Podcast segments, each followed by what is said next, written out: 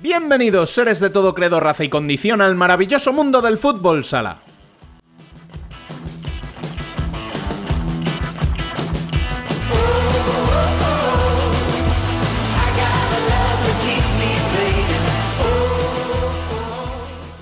Apenas séptimo programa de la temporada y ya estamos afrontando una de esas semanas clave. La selección femenina se encuentra ya en Finlandia donde disputará la ronda principal frente a Bélgica, Suecia y las locales finesas con la intención de alcanzar la tercera fase de la Eurocopa, de la que es campeona en sus dos únicas ediciones. No os perdáis, al hilo de este pre-europeo, las sorpresas que os traemos en este podcast, además de, por supuesto, la mejor información de la primera masculina y de las ligas extranjeras de la mano de Alex Méndez y Emen Riso, que volverán a contar con protagonista en su Worldwide Futsal.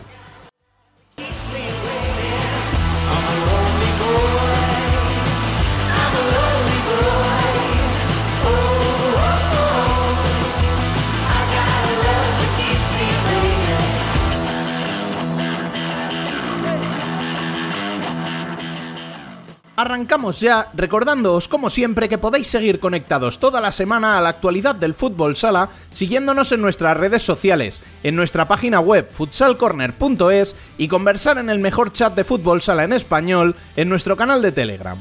Al habla, una semana más, Rubén Robles. Sed todos bienvenidos a Futsal Corner, una visión global del fútbol sala.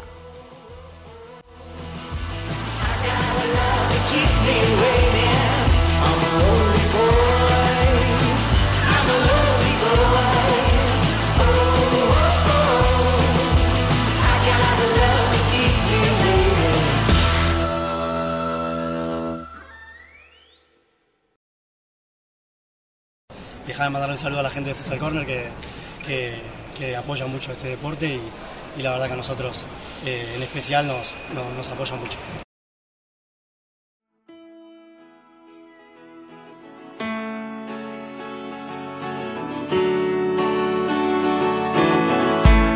Son muchos años por ahí perdidos en carretera. Ya es hora de volver a casa. Las noticias. La soñadora y el militante revolucionario por el barrio, por la cuidadora, el sanitario, por la que limpia escaleras, por el que sube andamios. En la primera división masculina, y a falta de saber el resultado del Jaén Levante, que en el momento de grabar este podcast no se ha disputado, Barça sigue como líder indiscutible tras derrotar por 5 a 1 a Rivera. Le sigue con 9 puntos un Valdepeñas que se impuso en el Virgen de la Cabeza a Uma por 5 a 2. Tras ellos, tenemos un grupo de cuatro equipos con 7 puntos. Palma se impuso por 6 a 2 a Córdoba, Cartagena hizo lo propio ante Manzanares por 5 a 3 y Noia volvió a sumar un punto tras el empate a 2 cosechado en casa ante El Pozo, un equipo que sigue sin levantar cabeza y suma solo 2 puntos en 4 jornadas. Quien tampoco termina de despegar es Inter, que no pasó del empate a 3 en Anaitasuna y ya es décimo con 4 puntos.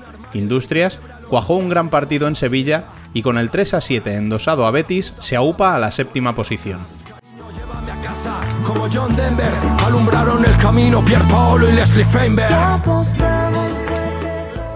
Recordemos que, por la disputa de la main round de la Champions, esta semana tenemos doble encuentro. Uno de ellos nada menos que un Barça Valdepeñas, el martes a las 8 y media de la tarde, quedando para el miércoles el partido de Palma ante Rivera a las 8 de la tarde.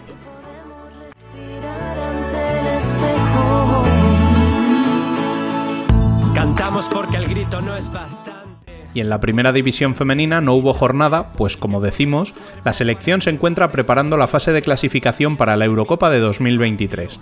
A modo preparatorio, las de Claudia Pons se marcharon hasta Río Mayor para disputar dos duelos ante Portugal, en los que se impusieron por un doble 0 a 2 con Anita Luján como gran protagonista.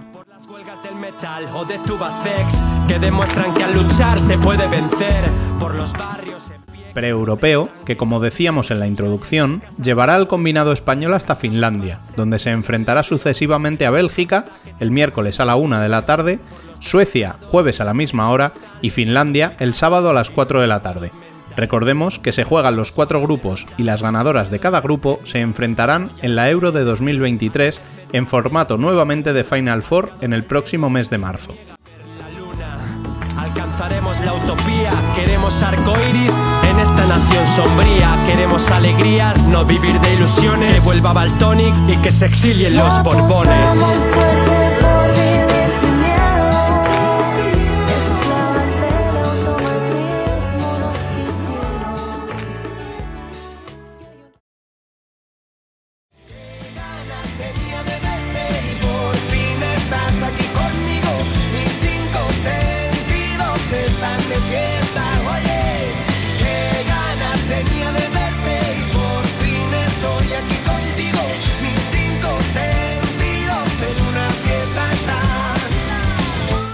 Debate.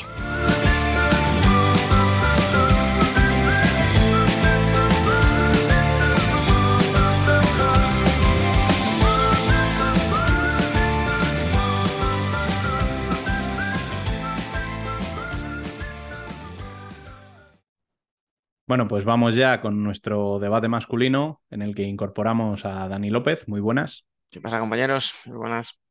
Y está aquí con nosotros también Gabriel Izcue. Muy buenas. Muy buenas, ¿cómo va?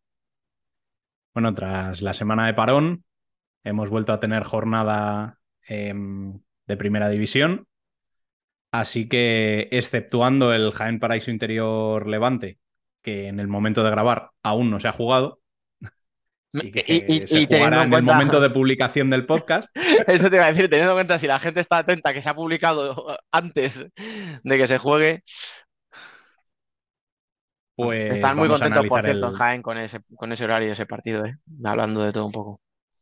Sí, eh, es lo que tiene. El futsal, un, lunes a las nueve y media de la noche, es un horario estupendo para un partido. Lo digo así por si queremos empezar relajando, eh, que sí, que había balonmano, que sí, que el Olivo Arena es de gestión municipal y por lo tanto el ayuntamiento mm, organiza lo que tal. Sí, todo eso está muy bien. Pero un lunes a las nueve y media no va a haber el futsal ni el tato. ¿Y por qué Jaén? Pero si vas a otro, al 80% de los pabellones de primera, vamos, sonaría el eco. Pero bueno, en fin. ¿Ya te has quedado a gusto? Sí, no te lo tenía previsto, palabra, ¿eh? O sea, me ha surgido, lo siento. Ah, con ganas, por lo que se ve. Bueno, pues ahora sí, después de que, Dani se, de que Dani se quede tranquilo, vamos a, analizar la jornada. Eh, jornada 4, en la que solamente tenemos un equipo que sigue sin perder, que es el Barça y que este fin de semana además le ha metido 5 a Spilljamper Rivera Navarra. ¿Y qué decimos? Es que golea y juega bien. Es que, o sea. Eso te iba a decir. Es que, claro, o sea, es que no es que te gane los cuatro partidos, es que te los gana jugando bien, te los gana jugando al ataque, te los gana haciendo goles, te los gana con, con combinaciones entre los cuatro tíos de pista, sean los que sean. Es que te los gana con Adolfo ahora también metiendo goles, que había empezado un poquito más flojo, vamos a ponerlo muy entre comillas, lo de flojo. Eh, o sea, es que es, un espectáculo lo de este equipo. Biel, ¿qué decimos de este Barça? Que no hayamos dicho ya. Eh, y si no voy mal, además creo que aún no han coincidido todos los jugadores que estén sanos, o sea, de, toda la plantilla, que es eh, bastante extensa, o sea, no excesivamente, pero, pero sí es una plantilla, digamos, por números normal y, con una calidad mm, individual mm, superior al resto y además eh, con, la, con la mano de Jesús Velasco, pues que te implica estas actuaciones eh, del equipo, que es que encima lo vemos jornada tras jornada, que, o sea, no depende de grandes individualidades en el sentido que no depende únicamente de un jugador, sino que en cualquier momento cualquier jugador te puede destrozar, te puede puede marcar las diferencias con, una jugada individual, con un regate, pero y mm. con goles, porque lo hemos visto. O sea, eh, no, tengo los datos aquí ahora adelante, pero mm, llevan igual que seis, cinco goles por partido y están todos repartidísimos. O sea, no, no creo que nadie tenga más de cinco goles. Pues fíjate, tengo aquí la plantilla, porque cuando ha dicho ahora Rubén lo de. o sea, no, cuando has dicho tú, perdón, lo de la plantilla más amplia y tal, eh, me he puesto a contar jugadores, porque digo, no acordado si eran 14 o 15. Pues es que eh, Pito todavía Por eso. No ha jugado apenas y no lleva goles, pero dos Ferrao, cuatro Sergio, tres Mateus, dos Hmm. Diego, tres Catella, tres Adolfo, dos Lozano, un Ortiz, dos André Coelho, o sea, lo que tú dices. Lo que yo decía, sin tener los números delante, o sea, simplemente por sensaciones, por lo Mm. que se ha ido viendo, y es que es eso, o sea, cualquiera te puede eh, marcar las diferencias y no sé, eh, es increíble. Y lo que comentamos la semana pasada, realmente Jesús Velasco, que siendo entrenador de Inter, no terminó ninguna temporada como invicto, o sea, estuvo muy cerca. Sí, eh, es verdad, y perdió- que dijimos que sí, pero no. Sí, yo lo busqué y, y no, o sea, mm, por ponerle retos a este Barça, yo creo que sería, nos podemos quejar de que no, eh, de que no tiene rivales en, en liga regular, pero bueno, realmente luego la liga regular eh, tampoco es tan trascendente más allá de las posiciones, la diferencia de puntos no, no te genera ninguna ventaja extra. Eh, puede ser uno de los grandes atractivos de la temporada, conseguir ver un equipo que demuestre esa superioridad, esa seriedad, porque realmente un equipo cuando lleva tantas jornadas sin, o sea, jugando así, casi como, como dijo nuestro amigo Rubén, eh, con el codo en la ventanilla, eh, pues tiene méritos seguir haciéndolo, porque lo fácil podría ser relajarse y tener algún pinchazo. Eh, Claro, es lo que te voy a decir pero es que no tengo, no tengo la sensación de que eso vaya a pasar. No, pero si sigue así, cuando queden cinco jornadas ya es eh, líder seguro, a lo mejor, matemáticamente, y rotará. Sí, claro, luego la, jornada de antes de la Copa de España dará un descanso, o la de antes de la Final Four de la Champions, si llega. hay, hay alguna jornadilla por ahí de estas tontas, ¿sabes? Algún parón de selecciones, que te vuelvan tres lesionados, Sí, sí. pero vamos, eh, es que ahora mismo meterle mano a este Barça es muy complicado. Es lo que decimos. Tiene muchísimos jugadores, todos muy completos, muchos son intercambiables y es que no, o sea, no, no se puede hacer mucho más. O sea, estábamos viendo el otro día el vídeo de, de Rivera en la jugada esta de 5, que es espectacular, pero por un lado podemos alabar a, primero, a Adrián Pereira, Pereira, perdón, por confiar en sí mismo, ¿no? En sus capacidades, porque Pato le metió en la cabeza que tenía que hacer eso y podía hacerlo. Podemos alabar a Diego Ríos por el jugador tal, pero realmente lo, por el otro lado dices, vale, es que Rivera, que no es mal equipo, mira todo lo que ha tenido que hacer para conseguir un gol. ¿Sabes? Es, claro, o sea, si tienes que hacer esa jugada y que todo te salga tan perfecto para poder meterle un gol a este Barça, Es que a mí la sensación que me da este Barça y que no me daba en años anteriores con otros banquillos es que este año te puede marcar goles como equipo. mm, no, no, y que En no otros años era siempre, eh, si tapabas a este, si tapabas al otro, el Barça tenía muchos problemas para generar. Mm, Pero es que ah, ahora pues mismo te genera la- cualquiera. la famosa Ferrao dependencia que era real y decíamos, bueno, veas que claro, Ferrao es tan bueno que cómo no vas a tener dependencia. Bueno, pues ahora no la están teniendo. O sea, tener a los jugones al servicio del equipo es un grandísimo mérito de, de Velasco, que ya lo hizo en su día en Inter y lo está consiguiendo en este Barça. Y era realmente lo que nos daba tanto miedo de, de que Velasco llegase, llegase al Barça. ¿eh? Que dicho esto, tú llegas en Copa España, tienes el día tonto que no te entra el balón, tienes un Sí, portero claro. enfrente que hace Sí, un sí, partidazo claro. y te vas para casa como un rey, habiendo ganado Les pasó el 17 año partidos. pasado ya en Copa del Rey con Betis, algo similar a eso, pero Por claro, eso. o sea, es realmente el atractivo o el gran A largo, reto para Velasco esta temporada de que, esa no, de que eso no suceda. Eso es, Mm. a largo plazo, o sea, a una fase regular, a un playoff incluso que es al mejor de tres y tal, meterle mano es complicadísimo. Pero bueno, todavía, oye, por suerte hay tres títulos que se deciden a partido único y ahí vete tú a saber lo que pasa. Sí, tenemos, no, sé que no es lo mismo, pero en otros deportes normalmente cuando se hacen super equipos siempre termina pasando algo para que no te- terminen de ser ese super equipo. Mm. Lo digo para, los, para los fanáticos de esto va a ser la Soval. Ah, eh, espero que no, por favor. Por mi No. salud, espero que no. Eh, y ahora viene un calendario un poco, digamos, más mm, complicado de lo que ha tenido hasta ahora Barça, porque al final se ha enfrentado a Rivera y Córdoba. Eh, pues a la mitad de los encuentros que ha ganado esta temporada sí que han sido contra dos de los que eh, por ahora son los peores equipos de, eh, de, de lo que llevamos de, de temporada. Y ahora viene el martes que se juega la jornada esta para sustituir el- el- la main round que tendrán Barça y Palma. Juegan contra Valdepeñas, luego el Pozo el fin de semana, que ya veremos cómo termina eso, Noya y bueno, luego Uma, Jaén y Palma. Sí, ahora, toque esta eh, semana. esta, esta semanita dos partidos muy seguidos y dos rivales complicados. Y lo digo sin ironía, ¿eh? No, no, lo son. hablar- hablaremos del pozo y veremos la racha que lleva y tal, pero. Pero también por eso son más peligrosos. Hombre, si te vas a reivindicar en un partido es en este. O sea, ya, o sea, por toda la, por narrativa es el partido, luego ya hablaremos del Pozo, pero por narrativa es el partido para el Pozo. O sea, recuperas a Taina. Después de, o sea, los motivos por los que no juega y en qué partido te sucede eso. Precisamente contra el Barça. Eso te cargas sí, al escucha, equipo. o sea, son siete meses sin jugar, ¿eh? Que yo te lo digo porque yo también he leído a gente de Murcia, pero ya viene Tainan. Eh, bueno, pero darle tiempo. O sea, que no está lesionado, o sea, no tiene que recuperarse, pero, pero tampoco tiene una tensión competitiva, que lleva siete meses sin jugar. Que puede ser más lo anímico que te aporte el que vuelva y tal, que, lo que te puede aportar a nivel de juego, que tiene un cañón y te puede meter cinco goles si quiere.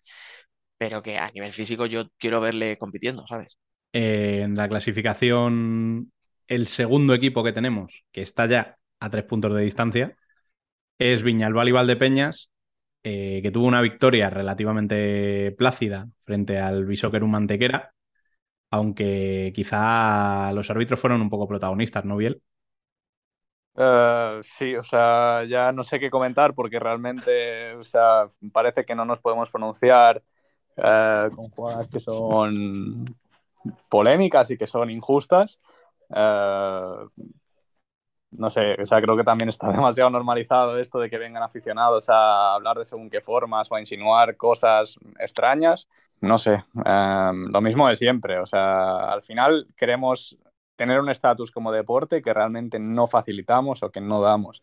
Eh, si nos quejamos del rendimiento de los árbitros o de su nivel, pues pongámoselo más fácil. Ayuda con tecnología, no es tan complicado, en serio. O sea, ni, ni creo que sea excesivamente caro y además con todos los recursos que tiene la federación, y esto no es ni siquiera un palo partidista, eh, ni que se me etiquete de ser eh, pro Javier Lozano ni cosas de esas. Creo que es bastante asequible para la federación poner un monitor para el revisionado de todas estas acciones. O sea, y más cuando puede ser tan determinante.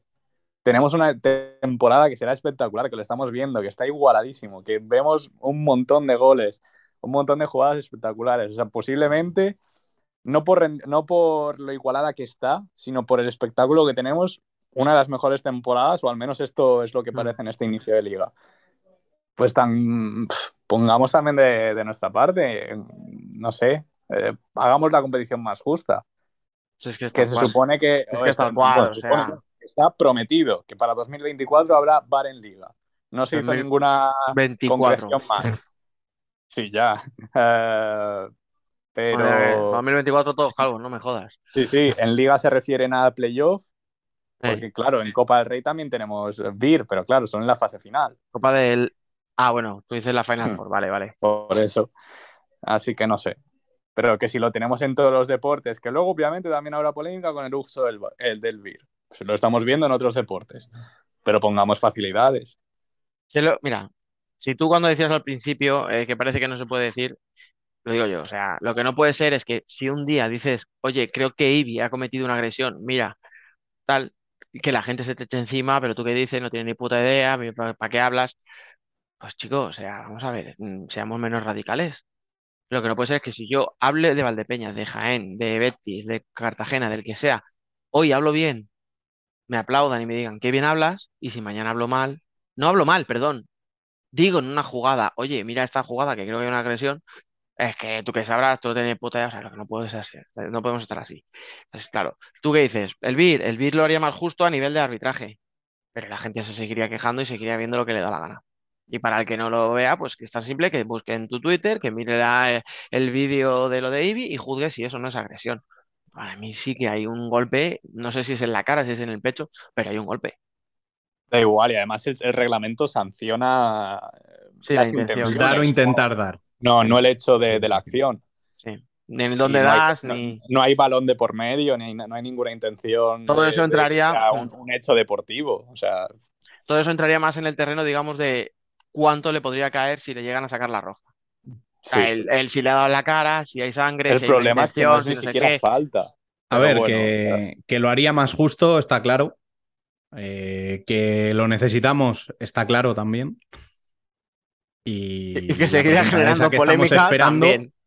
¿A Pues qué estamos esperando para hacerlo? Ya te lo he dicho bien, hasta 2024. Mientras tanto, sigamos. No, pero me refiero, o sea, igual hay una razón técnica que nos digan, pues mira, es que en este Sí. pabellón, en este otro y en este otro hay que hacer estas reformas. Se llama dinero, sí. Pero, Pero, o Escúchame, pero pero, es mentira eso. sea, si el, si el Ay. problema es por dinero, Dani, pero escúchame. eh, sí, yo lo sí. siento mucho, pero no. Escúchame, pero ¿quién, quién lo pone?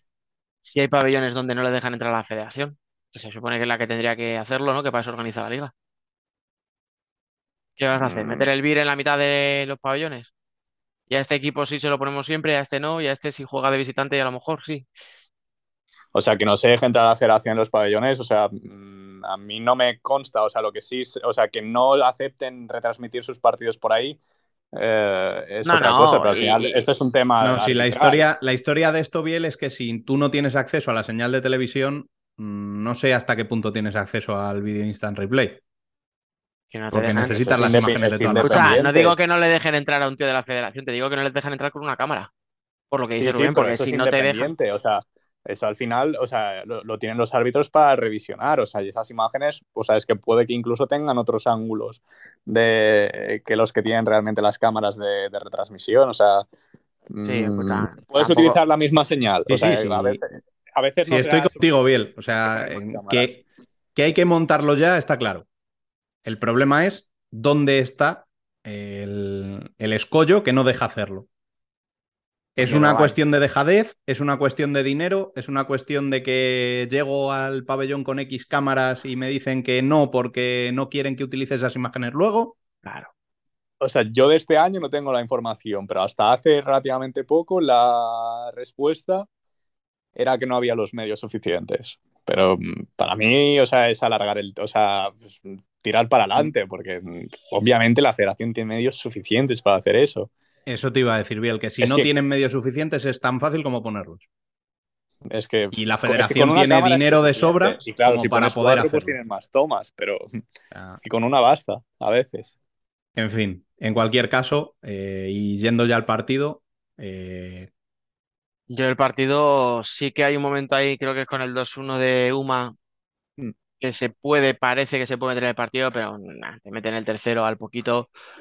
Y yo es que de verdad a De le veo una cantidad de soluciones. O sea, es que tiene tíos que te desbordan en el uno para uno, tienen, tienes a un pivot como Solano Diestro, tienes a Mateus, que se estuvo hablando toda la pretemporada si se iba, si no se iba, si le estaban buscando una salida y tal.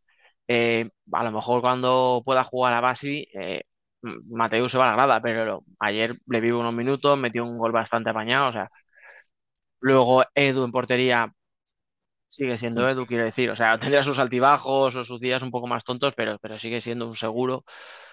Y es que con, con la, con la plantilla que tiene es, lo, del- es el Valdepeñas de siempre mejorado. O sea, el único problema es que se le vuelvan a acumular lesionados como en otros años, porque al final tiene una edad de plantilla. Pues tienes a un rato de 38, tienes a un nano de 34, que de momento es un tanque, es una tanqueta. El problema, el problema igual lo vemos la semana que viene, que esta semana juegan tres partidos. Ahí ya veremos Eh. los Eh. puntos flojos de, de Valdepeñas, pero Claro. en condiciones normales es un equipo súper atractivo.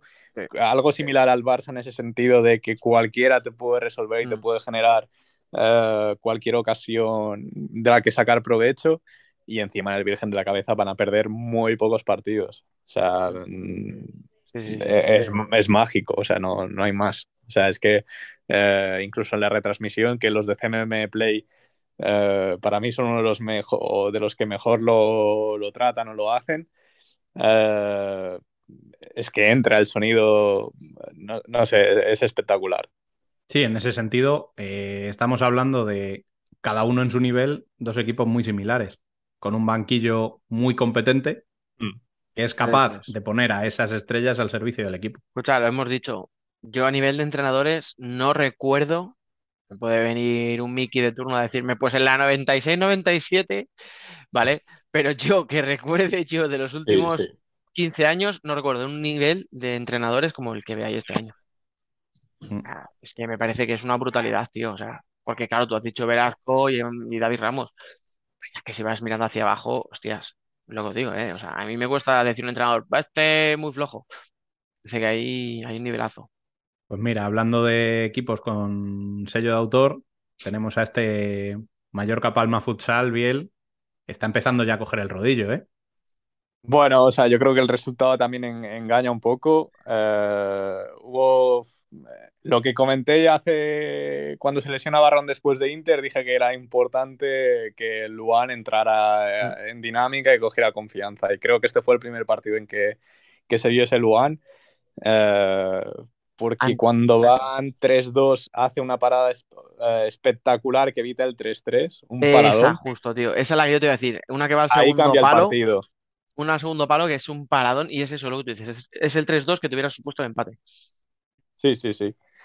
Y, y luego pues tienes esa, mm, ese potencial como equipo de, bueno, Latgo Bat es una locura, o sea, os lo prometo. Mm, sé que es complicado venir a Palma, pero yo incluso pagaría los 10 euros que, que pide la Liga Sports eh, para ver eh, todos los partidos de Palma, porque es, es una locura, eh, es espectacular, en serio. No, no, no. O sea, yo si te pones a contar regates, tú para sacar tus estadísticas, eh, te tiras un ratito, ¿eh? Y además se la juega arriba, se la juega abajo. O sea, me encanta. Porque es. Pero con también- seguridad, además, porque no sufres cuando lo hace. Pero escucha, muy bien él, o sea, muy bien Olga Gobaz, muy, muy bien. Y bien Vadillo, que no será el primer entrenador que le fichan a un jugador y le pone a hacer otra cosa distinta de lo que sabe hacer. Vas a decir, ah, qué, qué bien el entrenador, ¿por qué? ¿Porque le deja hacer lo que le da la gana? Pues sí, pues sí, porque hay entrenadores que tendrían un ataque y dirían, no, no, no, tú aquí, tú vas a hacer esto, aquí toca y corta, tal, no sé qué, ¿sabes? O sea, tú que eres bueno, en el uno contra uno, juégatela, arriba, abajo, donde quieras. Ya está, pues me parece estupendo. Ahora te digo, ha, fi- ha fichado Palma dos pedazos de jugadores eh, con él y con Tallevi. O sea, yo es que Tallevi, creo que ya lo sabéis, es una debilidad mía desde hace años. Sí. Y tenía muchas ganas de verle en España porque quería ver si lo que apuntaba era tal cual. Y hostias, ha tardado poquito, ¿eh? en demostrarlo. O sea, Eh, era su primer partido en liga porque se había perdido el primero, no primer partido contra quién fue contra Manzanares, no me acuerdo por qué no jugó. Estarían convocados, creo. Eh, contra El- Inter eh, pudo haber debutado, pero estaba se, se quedó tocado en el de calentamiento, si no recuerdo mal. No, no, no, en plan, ¿No? eh, se suponía que estaba convocado. Bueno, fue de- después del primer parón. Eh, y Chaguiña se iba a quedar desconvocado porque estaba acababa de llegar hacía poco y Taller iba a, ser, iba a estar convocado, pero eh, al final estuvo indispuesto y entró Chaguiña. Y, y, y- y contra, Y con el y tercero estaban contra Industrias el otro día Asia. estaban convocados Ah. también, sí. Ah, pues Pero, o sea, son dos o sea, el primer de peloteros, tío. sociedad iraní y, y ya hacen eso. O sea, es que mm, es incluso. Invito a todo el mundo a que venga a Palma porque mm, sé que es complicado, pero el run run que además se genera cuando. porque la gente ya, ya tiene fichado a, a Moslem y cada vez que, que toca el balón ya, ya, ya se nota. Nah, es, es lo que decía Rubén al principio, ¿eh? O sea, Palma, como empieza a coger el rodillito, Sí, o sea, al final lo complicado, lo que a mí me da miedo, me daba miedo, es este inicio de temporada y más mm, ya con ese mm, con esos peros o con esas cruces de la lesión de Barrón, eh, la lesión de Gordillo y, y que ahora lo que te viene, que te está, no, no te juegas la temporada, pero claro, o sea, haciendo un papel normalito en main round, pues igual ya te toca luego eh, un coco en Elite Round. Entonces, Sí, mm, pero es escucha. importante este, este tramo de temporada. es mucho a anticipar lo que va a pasar. Pero en Champions, este año, sin los rusos, tiene Palma una oportunidad de oro, ¿eh? Primero porque no sabes cuándo vas a volver a jugar Champions. O sea, ¿vale? No, no es fácil jugar todos los años, no. menos cuando hemos dicho O que sea, Barça parece que es uno de los dos que va a estar siempre. Pero que... Yo lo pienso por el Mm. hecho de. Yo creo veo factible que Palma gane a Kairat. Lo veo bastante factible. Eh, y creo que es muy clave quedar primero de grupo, porque así ya te evitas al primero de los otros grupos, que seguramente sean Barça, eh, Benfica y Sporting. Sí, es que es eso, Entonces- es, a los tres que tienes que evitar. O sea, si te quitas a esos tres, Palma tiene muchas opciones, e incluso contra eso. esos tres. Eh, es más complicado. sí, mucho, obviamente, obviamente, mucho más complicado. Pero, escucha, es que ya lo hemos comentado muchas veces. O sea, cuando se fue, se fue Núñez, se ha ido Igor, eh, hostia, eso otro equipo le destroza. Hmm. Mi Palma ahí sigue. Y encima se te lesiona Gordillo el día que les hace internacional, que es que ya también es Hmm. mala suerte, o sea. Y bueno, me parece que Palma es un equipo muy fiable, que es bastante. O sea, a nivel historia de los últimos años, y hemos visto los bajones, que ahora ya hablaremos de Pozo y de Inter, de esos bajones a nivel mm, rendimiento, incluso de Jaén el año que, em, que en la última jornada se jugaba a disputar el play- el play-out. Em, es un valor seguro Palma en ese sentido. Consigue mantener el nivel, incluso subirlo según qué temporadas. El año pas hace dos terminó segundo, empatado a puntos con el primero que fue el Pozo. Este último año termina tercero, empatado a puntos con Inter, que era segundo. Mm, eh, es un valor seguro y, y además viendo cómo evolucionan los otros equipos que no o que no todos consiguen mantener esa constancia o ese o esa regularidad es algo a destacar porque obviamente es complicado. Y cuidado, por cambiar. Bueno, perdón. Si vas a decir algo más de Palma, es que quería ir a Córdoba un momento. No, no, no. Vale, es decir, antes de que cambiemos de partido, cuidado Córdoba. Sí. Cuidado Córdoba, porque no es el que lleve solo un punto, que es muy malo, es que no da buenas sensaciones, ¿eh? O sea, mm, yo veía este año mucha ilusión en la gente de Córdoba, que se había fichado bien y tal, pero yo no creo que tenga tanta plantilla, no ya para el top 8, sino como para pensar en una permanencia holgada. Y lo pensaba antes y el inicio de temporada me lo confirma, ¿eh? O sea, creo que van a sufrir porque creo que a lo mejor no es mal equipo el que tiene Córdoba, pero es que se han reforzado tanto y también la mayoría de los equipos. Uf, lo- ya- Sí, al final ¿eh? algunos tendrán que estar abajo, sí o sí, o sea, no, no queda otra. Hay, 18, hay eh, Ah, sí, sí, 16 pero- equipos y, y es lo que hay. Eh, Mm. cuando lo hablábamos a principio de temporada, sí que por la temporada que vimos el año pasado, que estuvieron rozando los puestos de copa, y esta temporada consigues mejorar plantilla, pues puedes pensar que el- estás más cerca, pero claro, es que los otros se han reforzado muy bien o, están, o han empezado muy bien. Eh, Es que yo creo que ahí está la clave, Biel. Es que en otros años eh, Córdoba siempre ha basado su temporada en empezar muy fuerte Sí. y coger un colchón de puntos muy grande al principio. Este año, por lo que se está viendo, va a tener que ser al contrario. O sea, van a tener que reaccionar en la segunda vuelta. Y eso ya no es tan fácil. Porque te ves abajo, eres un equipo que no está acostumbrado a pelearse ahí. Uf, Complicado, complicado y además eh, el problema es que no cierra la portería, no consigue. Que es lo que decía bien, no, es que el resultado es engañoso porque se engorda, es verdad, con el portero jugador al final, pero es el equipo más goleado de primera, ¿eh? Y lo es además con bastante diferencia, o sea, estamos hablando de que llevan encajados 20 goles y el siguiente equipo son 16, que pueden parecer pocos, pero son cuatro goles más en cuatro partidos. Entonces, claro, es un equipo, bueno, que mm, encuentra portería porque Saura ha empezado muy bien, porque Lucas Bolo Sí, pero- el día del Barça hace dos golazos, goles. pero claro, si atrás no, no paras la sangría, eh, o sea, No, estos equipos de abajo, tío, tiene, tiene, primero Sí. tienes que afian- afianzar la defensa y luego ya a partir de ahí, bueno, Los dos equipos que van últimos eh, son los que tienen peor balance goles anotados, goles encajados y con bastante diferencia al resto.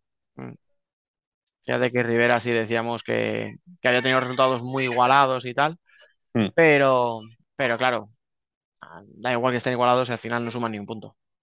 Bueno, pues el siguiente partido que tenemos en nuestra lista, que sería el del cuarto clasificado, es ese Cartagena Quesos el Hidalgo Manzanares, que fue relativamente plácido también para Jimby y que les hace estar en ese grupo de equipos con siete puntos, con Palma, el propio Manzanares y con Noya, con el del que ya hablaremos luego. Eh, ¿Cómo visteis este partido? A mí me sorprendió, eh, no sé si decir la fiabilidad que, mostró Cartagena, porque no se la había visto hasta ahora. O sea, había visto un Cartagena bastante endeble, bastante, eh, pues eso, que le hacían ocasiones muy claras, tal. Y me parece que hizo bastante mejor partido de lo que habíamos visto hasta ahora. Sigo viendo eh, a Lucao y a Mellado, o sea, como el sostén absoluto del equipo, o sea, para mí son las dos claves.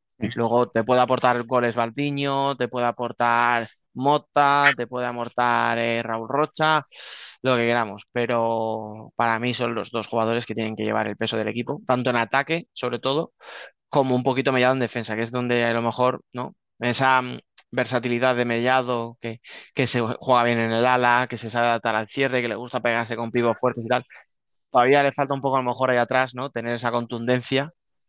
Pero por el lado de Cartagena, eh, ya os digo, yo vi un partido bastante aseado, más de lo que había visto hasta ahora en esta liga. Y de Manzanares me gusta mucho eh, la fe que tiene, tío. O sea, es un equipo pequeño, es un equipo que va fuera de casa contra un rival potente, que va 4-1 abajo, que se podía haber dejado ir y decir, bueno, pues mira, ya está, ¿sabes? Este partido ya lo vamos a palmar.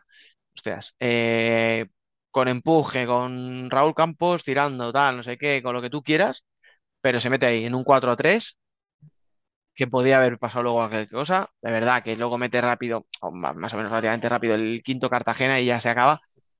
Pero un partido que para mí, ya os digo, que era muy bueno de Cartagena con el 4-1, mm, cuidado, ¿eh? O sea, cuidado, porque Manzanares se va a ir al 4-3 y lo tiene. O sea, puede llegar a pasar algo. O sea que bien por, por su parte, aunque bueno, pues para Manzanares perder este partido entraba en la lógica y para Cartagena era totalmente necesario sacarlo. Adelante.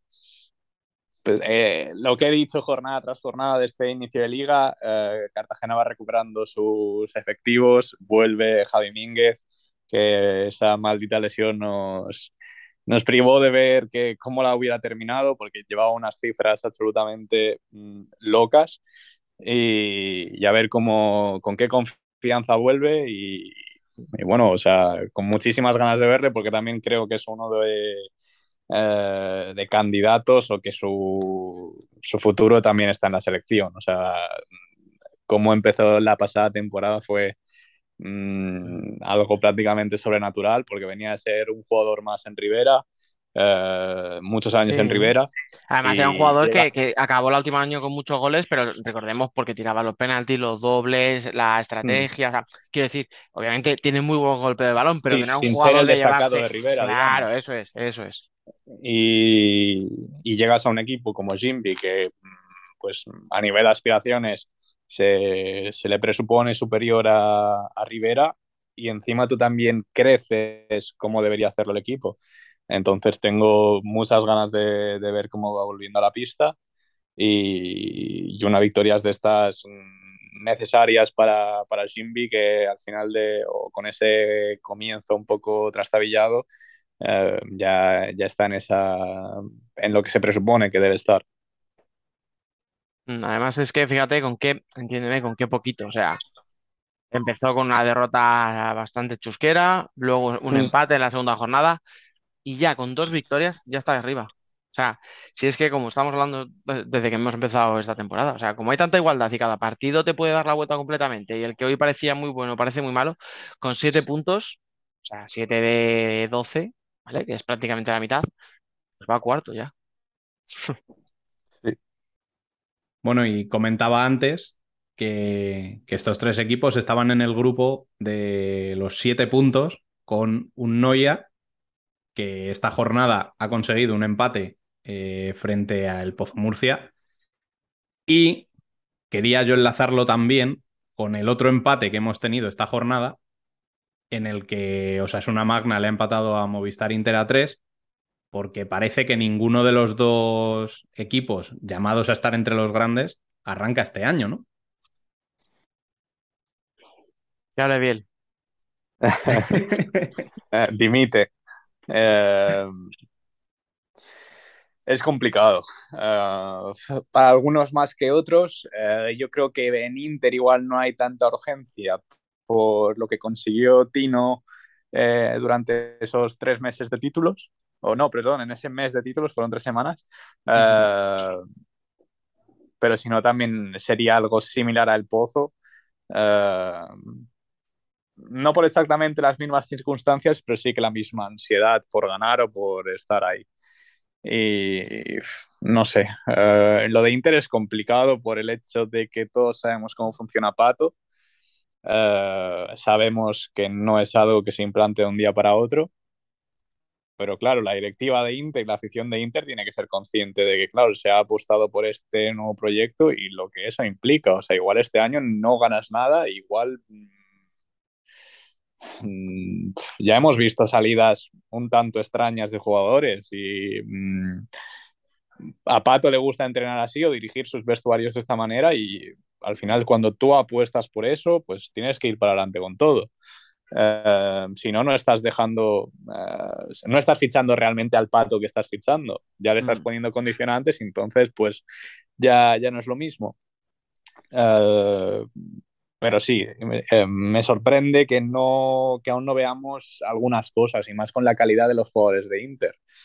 Mm, me preocupa o me extraña que al final tengan que ser uh, fogonazos de Paul Pacheco, de Dragovski, que, donde se marquen esas diferencias.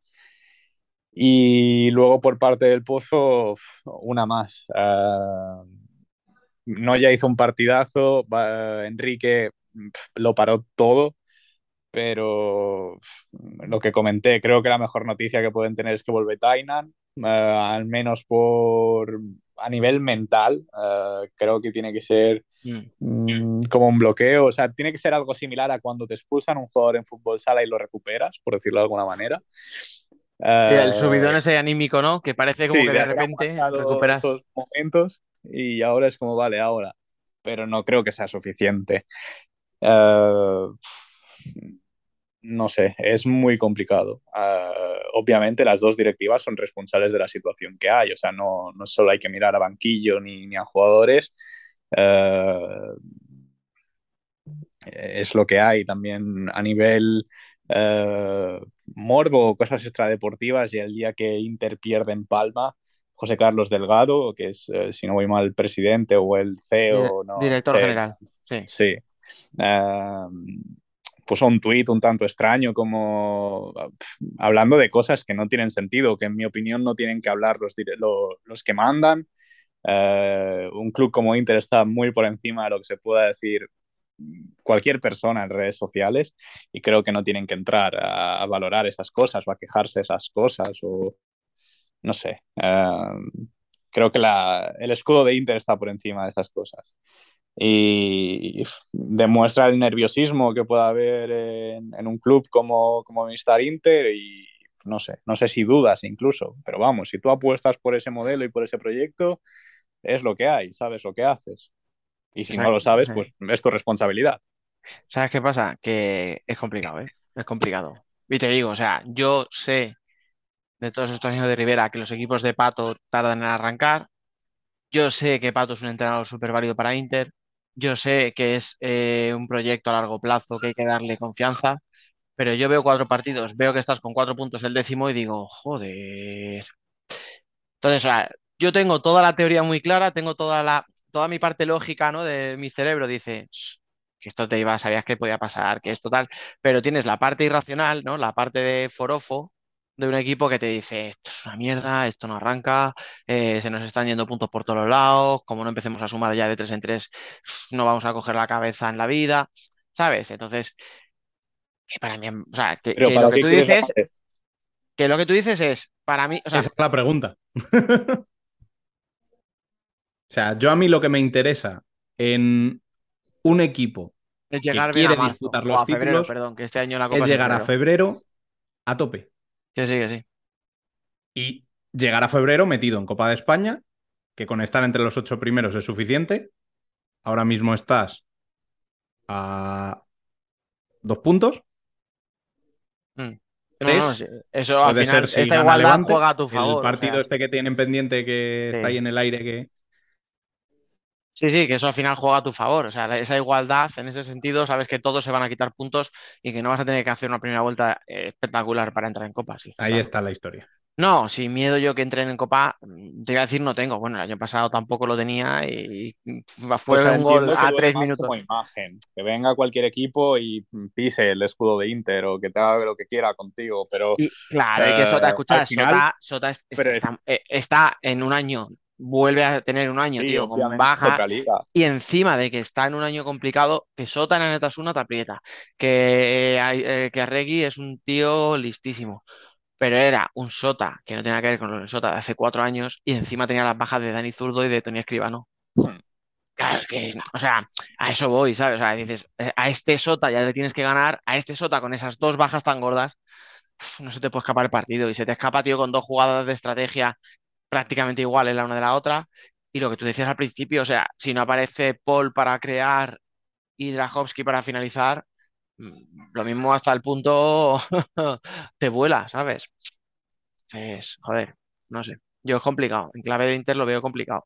Pero lo veo complicado, ya os digo, siendo muy consciente de que tiene margen de mejora y de que va a mejorar, porque le acabará encontrando los automatismos. Ha habido cuatro jornadas y hemos vivido dos parones y se han ido cinco tíos con la selección española. Drahovski se ha ido por ahí a hacer la tournée por, el, por Eslovaquia, por toda Europa del Este. O sea, que al final tampoco ha podido entrenar mucho en esos días, pero bueno, complicado.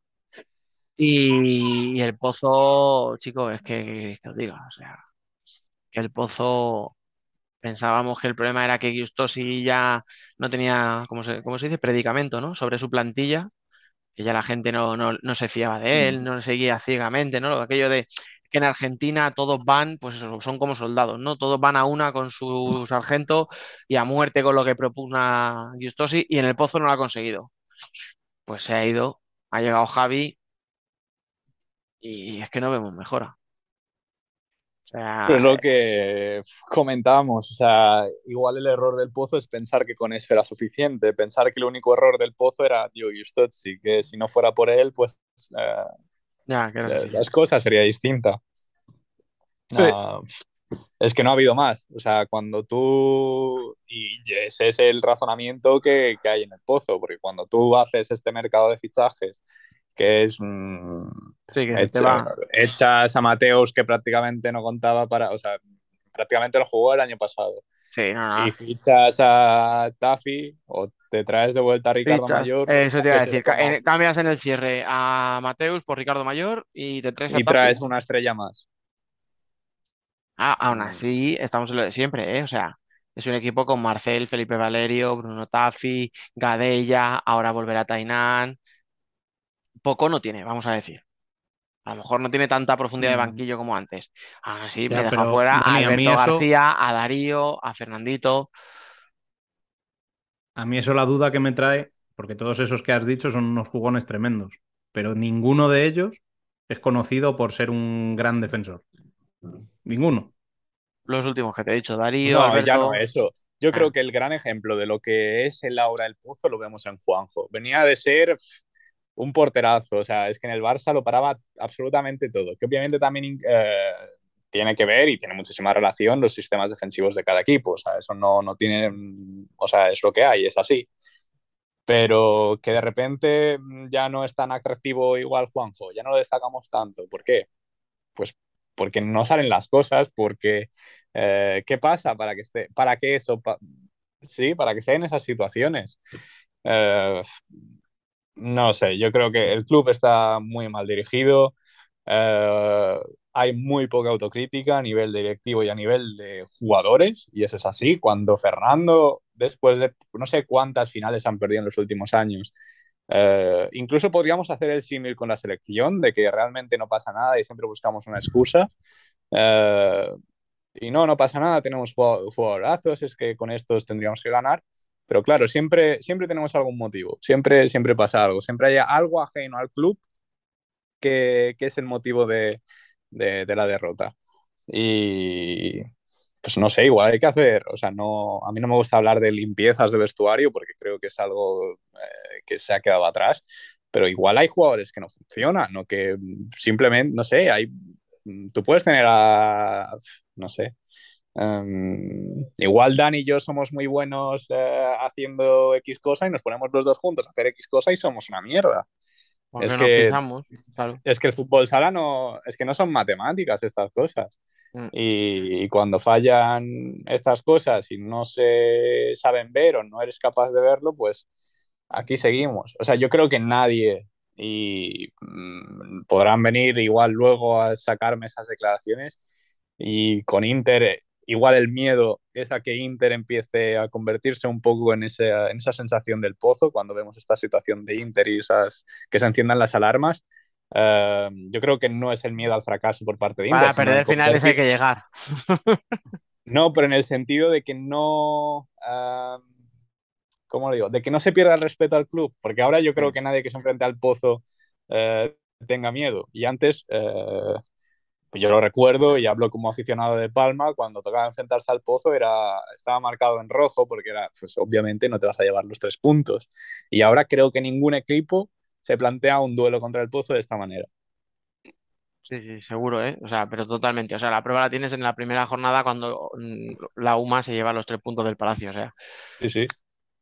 va UMA y le juega de tú a tú y le sale de cinco cuando tiene que salir. O sea, sí, sí, sí, es total, vamos, lo que tú dices. O sea, tienen que, tienen que reafirmarse un poco en, en sí mismos y confiar todos, por los dos equipos lo digo, que al final si están en el pozo unos y si están en Inter otros, se tienen que creer que están ahí por algo. Y demostrar que si han llegado ahí es porque en sus clubes anteriores habían demostrado un nivel que les hacía meritorios para dos equipos históricos. Y hablo de todos, hablo de, del jugador número 14, al capitán, al que meta los goles, a todos. Tienen que ser todos.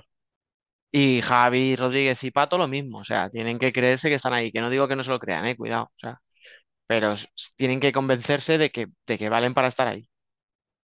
Y no Al final la situación eh, es no bastante comparo, parecida. claro, no No, les comparo porque son, disti- distintos, tanto lo que proponen como lo que, o sea, Sí, compa- sí. lo que hablan como lo que proponen es muy distinto, pero que la situación al final es lo que tú dices, es parecida. Pero los dos vienen de dos equipos en los que realmente no tenían ninguna estrella y la estrella eran ellos como entrenadores, que tenían el poder de ser realmente director deportivo y, y entrenador, y que, la, que al lado del escudo de tu club estaba su imagen, eh, era su sello de identidad, obviamente Pato mucho más porque llevaba, si no voy mal, siete años en Rivera. Diez. Eh, 10. Diez, sí, sí, siete estuvo en Palma, cierto. Eh, que Javi que llevaba tres, si no voy mal, o tres y medio. Y pues obviamente no es lo mismo, pero sí que tenían esa... eran más importantes o tenían eh, más responsabilidad y no es lo mismo llegar a un club grande y obviamente no puedes ejercer esos liderazgos, no puedes eh, pedir este jugador o este otro, si no te gusta un jugador de tu vestuario no es tan fácil como, oye, pues rescindirlo. Mm, Sí, pues al final, contratos altos. eh, para ellos también es un reto distinto, nuevo. Eh, no, no se han visto en una situación similar a esta. También te digo que ahí sí que veo muchas diferencias. Porque yo a Pato le oigo ser crítico y autocrítico, pues tenemos cosas que mejorar, eh, tengo que transmitirle a mis jugadores mejor lo que tienen que hacer, tengo que ver cómo hacer para que no tengamos estos errores, mm, aquí no vale un empate, tenemos que ir a ganar. Y a Javi, a Javi le veo muchas veces echar balones fuera y decir unas declaraciones totalmente fuera de tono que parece que está diciendo, yo he venido aquí y yo esperaba que esto se ganara así solo. Y hombre, pues, pues no. Igual que cuando en Industrias decíamos, muy bien Javi, pero mm, si en el 5 para 4 te meten gol siempre en la última jugada del partido, algo tendrás que tocar, esto es lo mismo. O sea, puedes esperar que los jugadores solos, porque llevan la camiseta del pozo, te ganen los partidos. Tendrás que hacer tú algo y enseñarles algo y aportarles para que ganen esos partidos. Porque tengo la sensación de que parece que se sientan en el banquillo a esperar y, bueno, chavales, ala, no. O sea, ¿Estás hablando de algunas declaraciones en particular, Dani? La no sé si la gente las habrá escuchado. Las tienes tú ahí, ¿no? Bueno, tengo una transcripción eh, que le sacamos a nuestro amigo David Candelas de Twitter, en la que él dice, eh, hablando de Javi Rodríguez, quiero decir, él en rueda de prensa dice, cuando estaba en industria siempre decía que ganas de, eh, qué ganas de entrenar un equipo grande, porque estos goles tontos que me meten con industrias no me los van a meter ahora. Sin embargo, estoy encajando más goles aquí que en industrias. Yo, sinceramente, Dani, eh, tengo la sensación de que esta es la primera autocrítica que le leo a Javi Rodríguez. Pues entonces yo lo he interpretado de otra manera distinta a la tuya. Porque yo es lo que te digo, o sea, yo es que lo cuando lo leí digo, ¿y qué esperabas? O sea, yo me siento en el banquillo del pozo y ya no me meten goles tontos, porque me siento en el banquillo del pozo. Sí, pero me Bueno, refiero. puede ser lo que está autocrítica en diciendo el aquí, sentido de- lo que está diciendo aquí es igual yo tengo que poner algo de mi parte. Vale, pues es una autocrítica para mí un poco, Es, un poco es tonta, como muy poco- velada, ¿vale? Claro, pero o sea, pero yo mi sensación es que dentro de él en esas declaraciones sabe que algo está haciendo mal. Será eso, pero ya te digo, o sea, yo eso lo leo y, y digo, ¿qué, ¿qué, estás queriendo decir? Que espera, o sea, que te has sentado a esperar a que ellos defiendan ya y ya está. Ah, como tengo aquí Eh, tíos que son buenos, pues ya defenderán mejor. Hola, También te lo digo de verdad, Dani, ¿eh? Las he tenido que leer varias veces sí. para acabar encontrando eso. La primera vez que las he leído, eh, mi sensación era de "Mm, se le ha ido la olla a este tío. ¿Cómo puede decir algo así? Yo, pues a lo mejor me ha faltado eso, una tercera y una cuarta lectura para, para aplicarlas, porque ya te digo que para mí han A sido, ver, no sé. básicamente porque lo que estás diciendo es que lo que falta ahí es lo que tienes que poner tú. Si ya te los metían antes y te los están metiendo ahora, es que lo que tú estás haciendo igual no está bien hecho. no sé, Ya, llámame loco, pero no lo sé. La verdad es que tiene muy mala pinta la situación del Pozo. La de Inter, mm, yo estoy escuchando las declaraciones de Pato en rueda de prensa y él sabe que es un proceso, que hay que seguir trabajando, que van por el camino correcto, que no sé si es que son los jugadores los que tienen que acabar de creerse lo que están haciendo. Si Tienen que aprender mucho movimiento, mucho automatismo, mucho interiorizar. es. Sí, o sea, la- el sistema de ayudas de, los movimientos, sí, sí, o sea, hay mucho que cambiar ahí en la mentalidad de los jugadores. Pero al final la situación es muy parecida. Efectivamente, como decía Biel, mm, Mm, estamos en que son dos equipos grandes que esperábamos que estuvieran relativamente arriba y que se encuentran después de cuatro jornadas, uno con dos puntos y el otro con cuatro.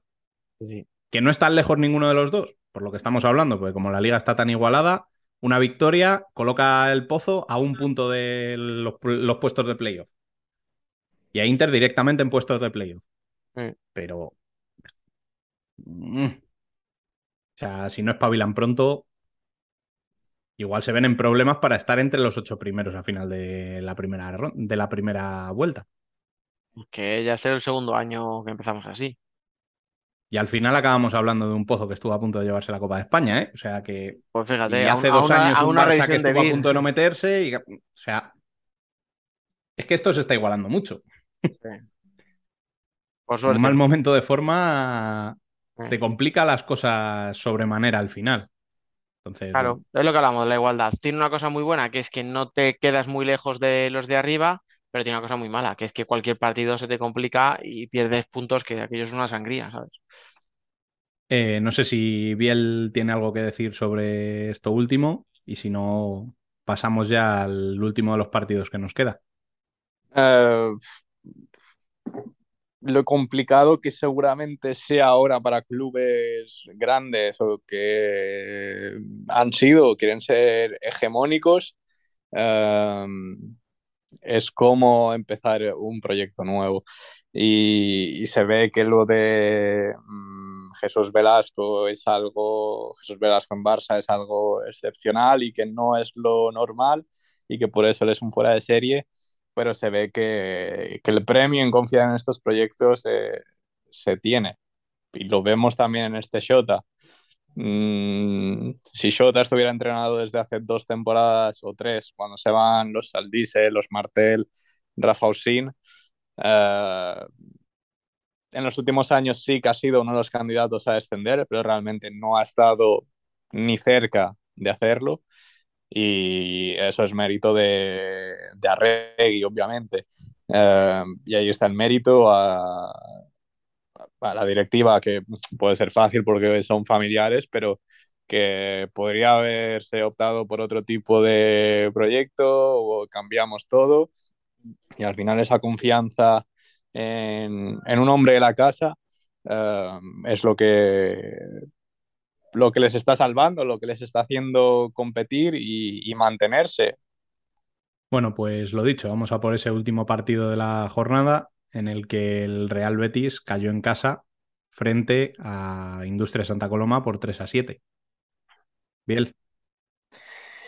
Mm, se ha hablado un poco, puede parecer decepcionante para Betis, incluso vimos que Lin lo decía, pero es que yo creo que hay industrias y mm, seré, me, me, pondrán a mí como portavoz de industrias prácticamente, porque yo lo dije desde el principio de temporada, que, que le tenía muchas ganas de verlos, que habían perdido calidad, pero es que les veía allí por sobre todo el entrenador, eh, por esa...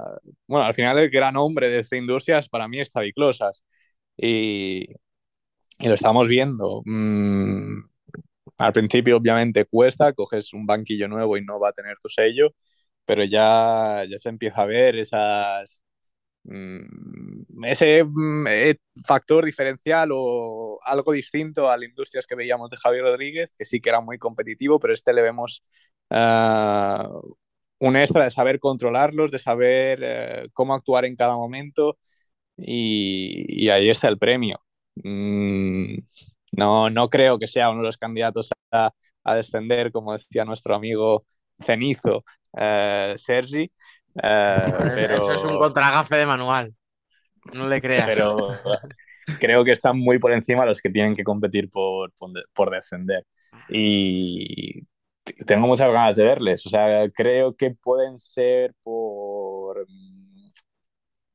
por etiquetarlos eh, parecidos a, a, lo que era el Rivera de Pato, por el hecho de no tener ningún jugador diferencial, por no tener una gran estrella y que al final el juego o lo más identificativo de tu equipo sea eh, la propuesta de juego y esa facilidad para competir de tú a tú contra cualquiera, porque lo han hecho. Contra Barça pierden por la mínima. Contra Jaén sí que es cierto que no compiten muy bien, pero luego al final están a nada de empatar eh, con el portero jugador. Ganan a Palma y ganan a Betis, que podríamos decir que Betis igual es un rival de, de lo que sería su liga, pero la forma en la que lo hacen y, y nada, y sobre Betis uh, es complicado. Uh, la semana pasada los poníamos por las nubes por haber ganado a Inter, pero, pero es que es complicado y, y lo que comentamos jornada a jornada y temporada a temporada está muy igualado y esto va a ser así. Igual la semana que viene ganas a, a un top y luego pierdes contra uno de los que puede ser de tu liga. Al final es encontrar esa regularidad, es un proyecto nuevo. Um, y si la semana pasada decíamos que esa combinación de juventud y experiencia era una buena mezcla, este fin de semana parece que fue todo lo contrario. Ha sido catastrófica. Sí. Uh, pero es que es lo que hay, hay que buscar esa regularidad. Yo te digo una cosa, eh, hablando de Betis y de esa mezcla de jóvenes y veteranos, eh, es verdad que la defensa del 5 para 4 fue sí. malísima y es verdad que había jugadores ahí, Charlie que había jugado poco, Joselito que no había jugado casi nada, tal. Bueno, pues por lo que sea confiaba en ellos y ya está. Seguro que Bruno ha tomado nota y sabe que se ha equivocado. Pero a mí hay dos veteranos que me sorprenden. Uno, eh, yo lo siento, sé que soy muy hater suyo, tío, pero lo de Nico, o sea, por favor, si no lo habéis visto, analizar, o sea, el que nos escuche y no lo haya visto, que lo analice. El 1-1 es un gol de cabeza, pero porque sale sin sí. sentido a, a, un metro fuera de su portería, le rematan de cabeza en un balón que viene de portería, o sea, de campo el a campo. El balón se levanta tres o cuatro metros. Claro, o sea, es que no, no, tiene sentido que salga ahí, se queda a mitad de camino fuera del área, que no puede sacar el brazo, luego intenta recuperar para atrás. Es, es malísimo. En el segundo yo veo que rechaza un balón fácil. Eh, luego el 1-3 es un balón que va también al centro para mí, que es bastante parable. Hace un penalti que es una barbaridad, o sea, va como una moto a por el tío, o sea, el penalti que luego se lo para, ¿sabes? O sea, que, son las cosas de Nico, o sea, no sé, o sea, para mí tuvo ahí una serie de, de jugadas en la primera parte, uf, para hacérselo mirar, ¿eh? Y luego otro, y esto me parece un sacrilegio decir algo malo de él, pero creo que Lin, eh, coño, con todo lo listo que es y con todo lo bueno que es, tío, la jugada de la expulsión a nueve segundos no tiene sentido. O sea, de verdad, no, no, no tiene ningún sentido porque el partido estaba ya acabado, o sea, ibas perdiendo 3-6 creo que es en ese momento. Eh, quedaban nueve segundos, insisto. O sea, era una jugada en medio campo ya con todo finalizado y pega una hostia que ya no es que te falles expulsado a falta de nueve segundos, es que te pierdes la siguiente jornada. Y Lin en este Betis es clave. Es fundamental. Yo Entonces, creo que esa expulsión resume el partido de Betis, esa impotencia de Sí, sí, igual el, ganar el, el- el- hecho de ganar a Intel igual dio una confianza extra que realmente no, que no debería y que no existe esa superioridad, Mm. pero hay equipos de todas formas a los que les pasa, ¿eh? Y lo llevamos viendo mucho tiempo. Te gana Betis a Inter o te llega- gana un equipo X para que nadie se ofenda a un Barça o gana en Palma y a la semana siguiente se dan la hostia, hablando claro. Y puede ser eso, pero es lo que os digo, o sea, más allá de, de todo, lo que ya os digo, a mí me chocó fue la, lo que hizo Lin. Además es que se ve que le da la patada y él es consciente de que lo ha hecho, incluso hace un gesto de desprecio de decir, "Beh, mira, si me importa todo una mierda, ¿sabes? Que no es propio de él, o sea, de un tío tan inteligente no es propio. Y es lo que os digo, o sea, perderle el siguiente partido en este Betis es capital, ¿eh? O sea, ese jugador tiene que estar sí o sí. A ver, yo lo que dices de Nico, Dani, a mí me resulta que es uno de esos varios porteros que tenemos en la primera división en los que muchas veces por la primera parada o fallo que tiene en el partido ya sabes cómo va a ser el resto. Luego, O sea, yo sé, y, son, gente- y son sí, unos sí. cuantos, ¿eh? Sí, No voy a decir sí. nombres porque no quiero enemistarme con nadie, Y yo sé por dónde vas, no te pero preocupes. Pero, habéis no, pero es que, estornudado. Joder, qué, elegante, qué, qué fino, macho. En fin, que hay varios de esos. Y seguro que la gente me puede sacar en ese mismo partido contra Industrias tres paradones suyos. El primer gol es ridículo, directamente ridículo. El segundo gol es evitable porque la deja muerta en la frontal, o sea, dentro del área. El tercero es un balón que va al centro. Insisto, o sea, no, no me parece un portero regular para un equipo puntero. O sea, Y luego lo que hablabais de la irregularidad que, que estamos viendo de muchos equipos, es que hay que tener en cuenta que echando cuentas me salen seis equipos que están ante un proyecto nuevo este año. Sí. Es que estamos Pues- hablando de 6 de 16, ¿eh? es casi media primera división. Y que como tarden un poquito en arrancar, nos ponemos nerviosos y lo que decíamos antes. Lo mismo Pero cuando que es quieres lo normal arrancar, de un ah, proyecto nuevo. se ha tomado. Ya, Ah. pero tú sabes cómo es esto y aquí no hay paciencia. Y cuando quieras que funcione el proyecto, ya no hay proyecto porque te han echado al entrenador o te han cambiado tres tíos en enero. Mm. Que yo os entiendo, ¿eh? Bueno. sí, hay que darle paciencia, pero O sea, igual que el otro día en el, en el Jorge Garbajosa hablaba eh, Bruno, que está muy bien eso de sumar puntos porque todavía están en construcción, pues perder esos puntos cuando estás en construcción también es normal. claro. O sea- Al final lo- es que es el ejemplo perfecto. O sea, si ganas en Torrejón te llevas una alegría estupenda, pero ganaste en Cartagena y palmas en casa contra Manzanares, que es de tu liga, ganas en Torrejón y a la siguiente jornada vuelves a palmar en casa contra Industrias, que en teoría es de tu liga. Ese es el problema. O sea, no te puede dar una alegría si luego mm, tu rival directo te va a sacar tres puntos. Cuestión de paciencia, supongo. Mm. Sí. Y, y bueno, con esto cerramos, cerramos la jornada. Eh, nos podríamos, os recuerdo- eh, podríamos eh, jugárnosla y eh, analizar el, el Jaén Levante sin que se haya jugado. Escucha, y si aciertas, te va- no te van a creer, van a decir que lo hemos grabado después. Pero vamos, Yo, escucha, yo te lo digo. sinceramente, Biel, eso de analizar un partido sin haberlo visto me parece un poco bestia, pero si tú te atreves, Nunca ha pasado. ¿verdad? Nunca ha pasado. Yo te digo muy bien el- la afición de Jaén, ¿eh? Llenando, casi llenando el Olivar Arena un lunes. Es decir, buen partido de, de Jaén. Me gustaron buenos minutos de, no sé, decir, un- venga, de Alan, vamos a ir sobre seguro. Buen partido de Alan Brandi. Bueno, para que conste, Fe- Fede para que conste, esto se está grabando eh, domingo 16 a las 7 y 52 de la tarde. Vale. ¿vale? Yo he O dicho, sea, bien, bien la afición de Jaén, bien Alan Brandi y bien Fede. Ya, el- si ha acertado, es un genio, está claro. Lo más seguro es que el Olivo Arena esté vacío, Adam Randy termina expulsado y Fede se lesiona. Exacto. No lo descarto y como no podemos dejarlo eh, más alto todavía que esto, eh, Biel, muchas gracias por pasarte por aquí una semana más. A vosotros por este ratito. Y Dani y yo nos ponemos en modo pre-europeo Sí, y vamos ya adelante con ello.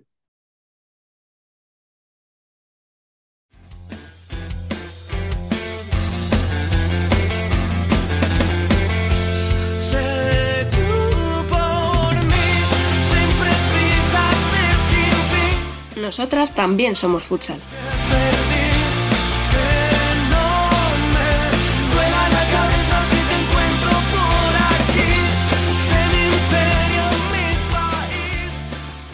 Bueno, y vamos ya con el Ellas son Futsal de esta semana, en el que continúa por aquí Dani y se incorpora Franca, que muy buenas. Muy buenas, chicos. Y como tenemos a nuestra Alba de boda, pues hemos decidido que la mejor manera que había de sustituirla era, y pónganse en pie, por favor, doña Patricia Chamorro, muy buenas. Muy buenas, ¿cómo estáis? Bueno, ¿cómo lo llevas? Pues lo llevo, lo llevo, de momento, que no es poco. Estoy ahí eh, haciendo un poco de trampa porque me bajo con, con, los chavales de mi escuela y con el juvenil, con el senior, estoy entrenando un poquito, entonces, bueno, mato el gusanillo, les echo una mano y lo estoy llevando mejor de lo que me esperaba, pero porque estoy haciendo eso, de si no, vamos. Es, es, como, como el tío que está dejando el alcohol, ¿no? Que, que, te dicen, de golpe no, tú igual, ¿no? Poco a poco ahí. Poco a poco. Eso es, sí, sí, sí, porque además Sí, es que es verdad. A ver, yo, es lo que llevo haciendo toda mi vida. Pues parar así de golpe imposible. La terapia tiene que ser progresiva, poquito a poco. Escucha, no, no me ¿Qué es eso? Escucha, es que los viajes en autobús de 10 horas, de ida y vuelta en el mismo día, eso seguro que se echa muchísimo de menos, ¿verdad? Bueno, pues mira, fíjate. Eh, además, eh, quizás sea lo único que te diga que no he hecho absolutamente nada de menos. absolutamente nada, porque ya las idas, bueno, pero la vuelta ya las llevaba demasiado, demasiado mal ya llegaba groggy y al día siguiente no me podía ni mover. Si ya de, por hecho con, con, el partido, ya con, con lo casca que estaba ya, me costaba los días que encima teníamos que viajar era horroroso. Así que eso, vamos, eso no lo he hecho para nada de menos. Y encima un día que pierdes, ¿no? Ya doble ahí con la cabeza dándole vueltas, quita, quita. Sí, nada, nada. Eso, eso ahí se queda. Eso ves, eso no me meto yo en un autobús ya para ir a ver a, a uno. Eso ya no me apunto. bueno, pues si os parece, eh, vamos a comentar un poquito eh, los partidos que hemos tenido amistosos este, este fin de semana de la selección. Y si queréis, si os animáis a hacer una previa de ese pre-europeo, a ver si alguno nos puede aclarar un poco algo sobre las tres selecciones participantes con nosotros. No sé si alguno se atreverá.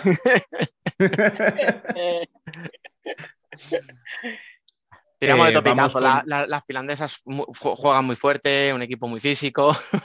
topicazos ahí. Bueno, vamos, vamos primero con lo que hemos podido ver y luego ya si acaso nos lanzamos un poco más a la piscina. Eh, de momento esos dos partidos contra Portugal, en casa de Portugal, y que han acabado ambos con el mismo resultado, 0 a 2, pero mm. que han sido diferentes el uno al otro, ¿no, Fran? Sí, la verdad es que a mí me ha sorprendido para bien España, porque los últimos partidos con Portugal siempre habían sido muy, muy reñidos, a veces hasta teníamos que remontar, y esta vez estos dos partidos, además portería cero, que ya es difícil, hasta en eso, o sea, parece que les hemos cogido ya, les hemos comido la moral, como bien dice. Pero muy eh, bien. En el, en el aspecto psicológico, mm, yo creo que voy a mezclar a lo mejor los dos partidos, pero en el segundo, el, segundo gol de Anita, eh, yo creo que ahí, no sé, eh, ahora Patrick, que ya tienes experiencia de 300 millones de partidos, me dices si eso realmente en la pista se siente así. Pero yo creo que en el segundo gol de Anita Luján, si os dais cuenta, pilla a la mitad del equipo descolocado en un saque, o sea, prácticamente de, centro. yo creo que, que en el aspecto psicológico, también es verdad que si os dais cuenta, no es no es la Portugal de los partidos oficiales. ¿eh? O sea, no. fue un partido muy duro, llevado al límite. O sea, no, no. No te digo que Portugal no jugara a medio gas, pero que no jugó al 100% tampoco en el sentido, pues eso, de apretar, de, de exigirte, tal. Pero ya os digo, o sea, todo lo que tú dices, Frank, que les tiene cogida la medida, yo creo que es más, pues eso, que Portugal dicen, hostia, otra vez, ¿sabes? Otra vez se nos ponen por delante y hay un poquito, creo que ya la cabeza empieza a pesarles. Sí, a ver, yo de todas maneras, eh, yo creo que también lo que, lo que pasa es que ellas a nivel competitivo yo creo que han dado un paso atrás o nosotras hemos subido nuestro, nuestro nivel en ese aspecto porque eh, yo ayer no tuve la oportunidad de ver demasiados minutos del partido, pero el primero sí que lo vi íntegro y lo que vi es eso, que a nivel competitivo estamos ahora mismo un escalón por encima, que quizá era una de las cosas que se achacaba a la selección en estos años atrás. Sí, eh, y luego a, ellas, no sé, jugadoras como, como FIFO, eh, eh, Acevedo, no las, no las vi al nivel ese competitivo que tienen ellas, porque mm, no sé, les vi muy, muy planas. eh, el bloque principal que tienen, que ya lleva tantísimos años, de ese 5 o 6 jugadoras, no sé si tendrá que ver con que la liga portuguesa también ha perdido nivel en, en los últimos años. De hecho, algunas de ellas han probado suerte en Italia. En ese sentido, es verdad que la, que la competición española con los nuevos formatos de, de liga sí que eh, ha subido también a nivel competitivo. Yo creo que ahora mismo es una de las principales diferencias. ¿eh? Mm. Sí, y, y además yo creo que el, el último europeo, yo creo que les ha afectado bastante el resultado del último europeo. Hombre, es que eso, eso se, te queda, se te queda en la cabeza, es que la, fin- la final del último europeo la tuvieron ganada. Sí, La tuvieron ganada. fue- Nosotros estábamos groguis por completo. Mm. Y, y solo con sacar un, un por- un poco de orgullo y ellas empezar a tener miedo a perder fue lo que hizo que se diera la vuelta a la, A la final, porque yo creo que nosotros no estábamos siendo para nada superiores, pero al No. final fuimos más fuertes de, de cabeza y es lo que hizo que levantáramos el partido.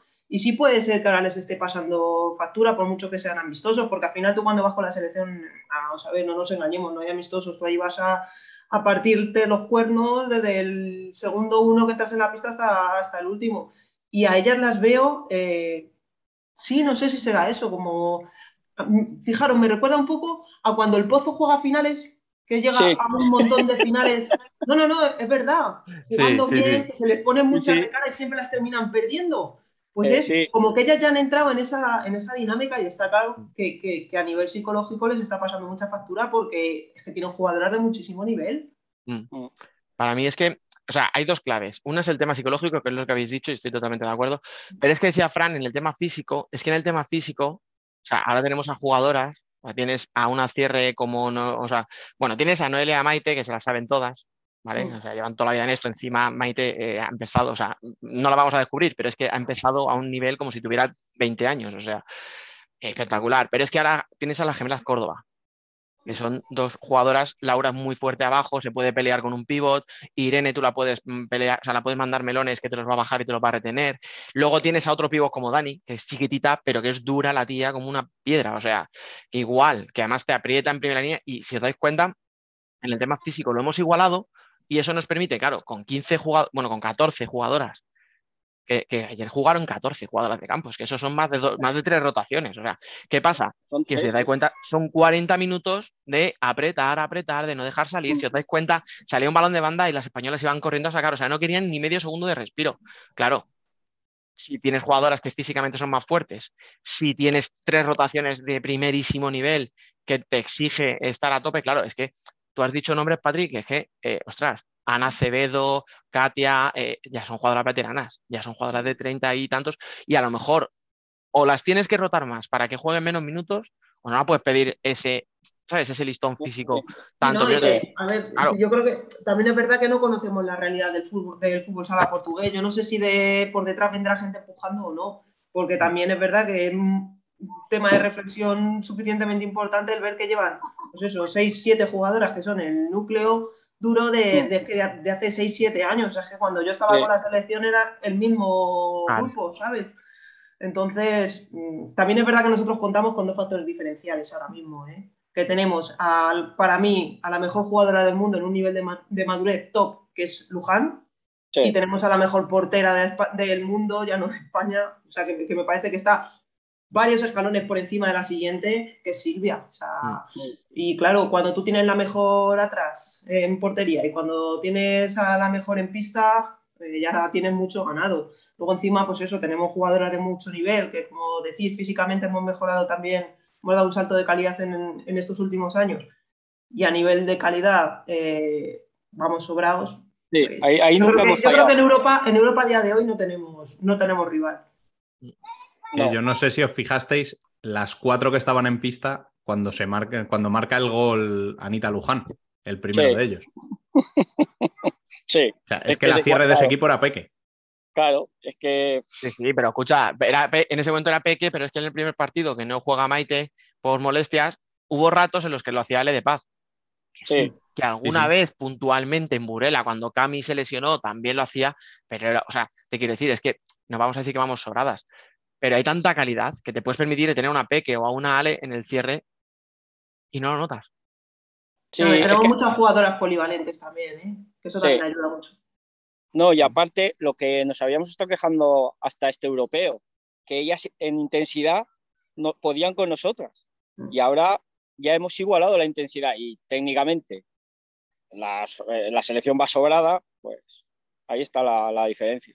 No, es que has dicho tu padre lo de Anita y es que mm, yo de verdad digo, ¿qué voy a decir yo? O sea, de Anita Luján, es que el, primer día te da un recital eh, generando juego desde la banda y, y asistiendo y en el segundo se pone en modo goleadora. O sea, parece que es que, eh, venga, hoy me voy a dedicar a dar pases y hoy no, hoy, hoy me apetece meterlos yo, ¿sabes? O sea, vale, el primero es un regalo de Peque, que por cierto esa es otra. O sea, la jugada del 1-0 del segundo partido, el balón por arriba, el control de Peque, cómo se la pone a Anita, es brutal.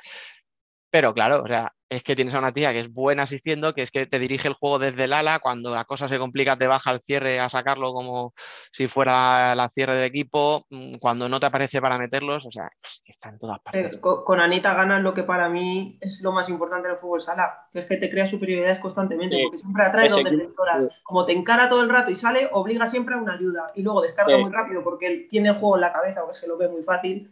Te crea todo continuamente superioridades. O sea, Fusi, Sí. Fusi cada vez que se le, ataca, se le atasca un partido es aclarado para Anita, que salga de la primera. En cuanto salga la ayuda, descarga y ya está hecho.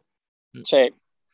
Además, el mismo regate de toda la vida. Qué fácil, ¿eh? Eh, Pero eso no- decir, lo ves Fran. y, ah, y- quítasela, si, si sabes que va a hacer eso. Es imposible, la tía tiene una, tiene una zancada súper potente y muy amplia desde el principio y es que no llegas. No llegas. No, Que colgó el otro día por el Día de la Niña un vídeo Sí. Con ese mismo regalo. con hacía seis años o siete años y ya hacía la misma. ¿eh? Es que es una pasada. Por eso te digo el regate de toda la vida, porque en ese, en ese vídeo se la ve de pequeña el mismo regate. Dices, Nah, es, es- es- es lo que dice Padre, o sea, está, está varios escalones por encima del resto. O sea, no tenemos una generación de jugadoras que la leche. O sea, pues tenemos jugadoras, hemos hablado de las clásicas, vamos a decir, ¿no? Las Peque, las tal, pero es que tienes una segunda línea. Cuando te sale Lucy, cuando te sale Irene Samper, cuando te salen las gemelas. La recuperación de Sotelo. Que Otra, esa, otra, esa niña otra. me parece espectacular. Otra. Sotelo. Que necesitó media ocasión para hacer un gol. Sí, sí, otra. literalmente. No, yo es que hacía mucho tiempo, pues casi desde la época de Bamanguán, que no veía a alguien con esa facilidad para hacer goles. Para meter gol, sí. Es que, Es que es exagerado, o sea. es que, es o sea, una tiene una barbaridad. cosa, tío, que es que le cae el balón siempre donde está ella. O sea, que dices, no puede ser casualidad. O sea, no puede ser No. casualidad, pero Hay todos que tener un balones- sexto sentido para eso. Sí, Claro. Exacto.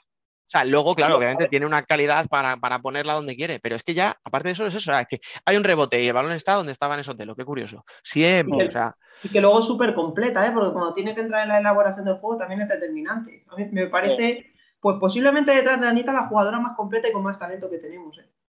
Claro, es que tú fíjate, o sea, estamos diciendo pues, que tienes recursos en la selección, vamos, o sea, si eres Claudia. Pons, tienes que estar como un niño chico, o sea, con lo que tienes ahí, porque es que, ¿quieres jugar de cuatro? Pues venga, pues puedes poner a Vane, ¿quieres jugar con pivo fijo? Pues saco a Irene o a Dani, eh, ¿quiero un, un cierre así un poquito más de movilidad? Tal, ¿sabes? O sea, puedo hacer aclarados en un lado, en el otro. Eh, tiene recursos por todos lados, es lo que tú dices, o sea, estamos ahora mismo a un nivel que Portugal, en un día muy bueno de Portugal, te puede ganar, obviamente. Sí, sí, tranquilamente. Pero Sí. si esto fuera una liguilla de 20 partidos, pues Nada, obviamente, o sea, ahí no tendrían opciones.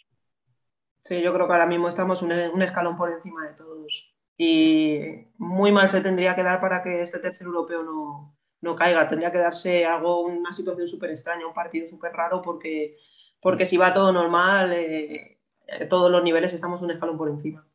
Mm, Sí. Luego, yo entiendo cuando hablas con las jugadoras o con Claudia que te digan, oye, paso a paso, primero hay que clasificarse. Pero-. No, no, claro, obviamente. Desde dentro tienes que decirlo así. Claro, Pero desde fuera sabemos que es que, o sea, no, o sea, no se me ocurre una, no se me ocurre un panorama en el que España no esté en la Final Four y te toque. Encima, oye, pues Rusia no será una gran potencia, pero si encima te la quitas de en medio, claro, es que ya solo te queda Portugal como único posible rival y te lo vas a encontrar probablemente en la Al final. final. Sí. Sí. Es que aparte, la misma federación, la misma UEFA evita que se crucen en semifinales. O sea, Sí, porque hacen los sorteos por- con dos cabezas de serie, ¿no? claro, Claro, entonces, Sí, sí, entonces está- lo único que es, es vamos a ver quién va contra el tercero y quién con el cuarto. sí, ¿sabes? y ya está. Claro, por eso. Yo iba a decir Ucrania y Rusia, o Ucrania Hungría, o quien, quien llegue este año, no sé. Es que No, estáis mira. hablando de que España está un escalón por encima, pero es que Portugal está varios escalones por encima de la siguiente también. Sí, sí, no. Por eso te digo que es que la final va a ser siempre la misma. Portugal, España, España, Portugal. Es que ahora mismo las otras selecciones no. No tienen no- que crecer mucho. Sí, no les llega. Es como el europeo ahora, es que ver, sería una catástrofe que España no se clasificara. O sea, que yo creo que aunque Sería- nos llevara- te diría más que sería una catástrofe si no gana algún partido con 5 o 6 de diferencia. Sí, sí, no, eso ya lo, eso lo hablamos la semana pasada en el podcast. que, o sea, yo creo que aun poniendo la unidad C, que no la que lleve a la C. No te jodes, escúchame. eh, es que la unidad C, ¿qué puede ser? O sea, tú piensas. Es que por eso te digo, es que Es más, o sea, entendemos, y a lo mejor me estoy metiendo en el campo de Rubén, porque esto debería preguntarlo a él, ¿verdad? A que sí. Tiene que descartar Claudia a una, entiendo, a una portera y a, Y a una jugadora. una la tercera portera y a una jugadora de campo. Sí. Quites la ¿A que quites, dime tú si esa jugadora no está a un nivel top. sí, sí. Y Es estamos que- hablando de la jugadora 16. jeje, Es que ahí está la historia. ¿A quién quitas? Eh, Después de ver estos dos partidos y al nivel en el- al que han estado todas, ¿a quién dejas fuera? eh, que se coma el Lo hago como pregunta, ¿eh? O sea, Mm, Mira, tengo, tendría la respuesta diplomática, que es como iba a decir Fran, si todas están bien físicamente, no hay ninguna tocada que digas, mira, para no arriesgar, la dejo fuera, que se lo coma Claudia, que para eso la pagan, y no yo. Claro. Si te digo por sensaciones, por minutos de juego, tampoco tuve una calculadora para ver cuánto juega cada una. Yo creo que Anita fue la. eh, Anita Pino, digo, obviamente, perdón. No, Anita Luján. Sí, sí, es la, Creo- es la que menos. Creo que es la que menos jugó, y os digo una cosa, a mí la que- de las que menos jugó el segundo partido fue también eh, ella y, y María Sanz. Y Mm. hablamos, o sea, claro, o sea, Anita, que es clave en Alcantarilla, y, y María, que lleva año y medio, que se le caen los No. goles del bolsillo. A ver, ¿Yo la dejaría mira, fuera? No, pero es que claro, si son 16, No, María Sanz no creo, no creo que sea. no, yo, por tampoco. minutos creo que es Anita, ya os digo. Sí, yo creo que María va, va fijo. Pero si me preguntáis a quién dejaría yo, María está a un nivel ahora, está entre las 4 o 5 mejores de la selección. Sí, Mm. está, está a un nivel muy alto. Es una jugadora que te aporta muchísimo. Es una- que igual visualmente no, no, No puede aparecer tanto. la parte de los goles, pero es que Sí. en el juego, en el juego del equipo es a mí, a mí me gusta mucho, es que siempre lo he dicho. Es una jugadora que desde que llegó a Fusi muy jovencita, siempre he dicho que me, me parecía que tenía un potencial que el día que explotara y ya lleva dos años a un nivel, uf, una barbaridad. Mm, Yo por eso os digo, o sea, yo a lo mejor, pues si van en, que ya llevaba varias jornadas y hemos visto eh, con el Fusi que estaba perfectamente, en, el- o sea, en tema físico estaba bien, digo, a lo mejor si Vane no termina de vérsela muy suelta, a lo mejor la puede dejar un poco por prevenir, pero es que, no sé, o sea, las molestias de Maite el primer día, en la portería, pues en portería entiendo que serían Silvia y Marta, pero si Marta no Sí. juega el otro día porque estaba medio tocadilla, a lo mejor no arriesga y deja a Irene de segunda, yo qué sé, pero es que para mí... que En la y portería ayer, Silvia. ayer sale tocada Laura, fue, ¿verdad? Laura Córdoba. Sí, Eh, sí, Pues igual el final hay el descarte al final es por eso. O sea, más Claro, por prevenir, que al final son tres partidos seguidos y Vamos, Pero- independientemente de la que sea, sí, tienen que volver con la clasificación, sin duda. sí o sí. Sí o sí. Era, era lo que os decía un poco al principio, que viendo los rivales y la información que tenemos sobre ellos, mm, nos parece que esto va a ser un paseo y debería serlo. Jo, a mí, con todo el respeto, raro. pero sí. sí, es que. Vamos a andarnos con, con medias tintas, sí. Que serlo. Es que, a ver, yo es lo que ha dicho Patrick, es que si no, todo lo que no sea golear ya es bajar un poco el nivel. Es verdad que luego pueden pasar cosas rarísimas, que se te complique un partido y lo termines ganando en los últimos minutos 2-1, 3-1, pero no es lo normal. o sea, No, eh, a, a priori, si hacemos las cosas medianamente bien, vamos a ser muy superiores y tiene que terminar cayendo los partidos desde los primeros minutos. sí, es que además Bueno. no veo a ninguno de, los, de las otras tres selecciones saliendo a presionar a España. No. No. Y si salen, Si salen de cada vez que si salen pobrecitas están mías, muertas. lo que les espero. Por eso- Tú te lo has buscado, ¿no? Por eso A digo ver, que la no única, la única cosa que puede pasar que te meta los nervios en el cuerpo es que te marquen un gol pronto y se te encierren y por lo que sea no seas capaz de marcar durante la primera parte. Y llegues al principio de la segunda ahí con dudas. Pero pff, no sé.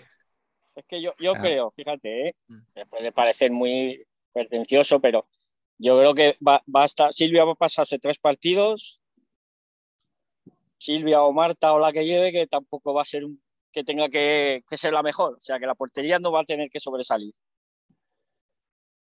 Mm, así es que es, a- hablar de, de esto es, es hablar de un trámite. Es que es eso, o sea. No. Yo ahí no, no, no, no aporto mucho más, la verdad.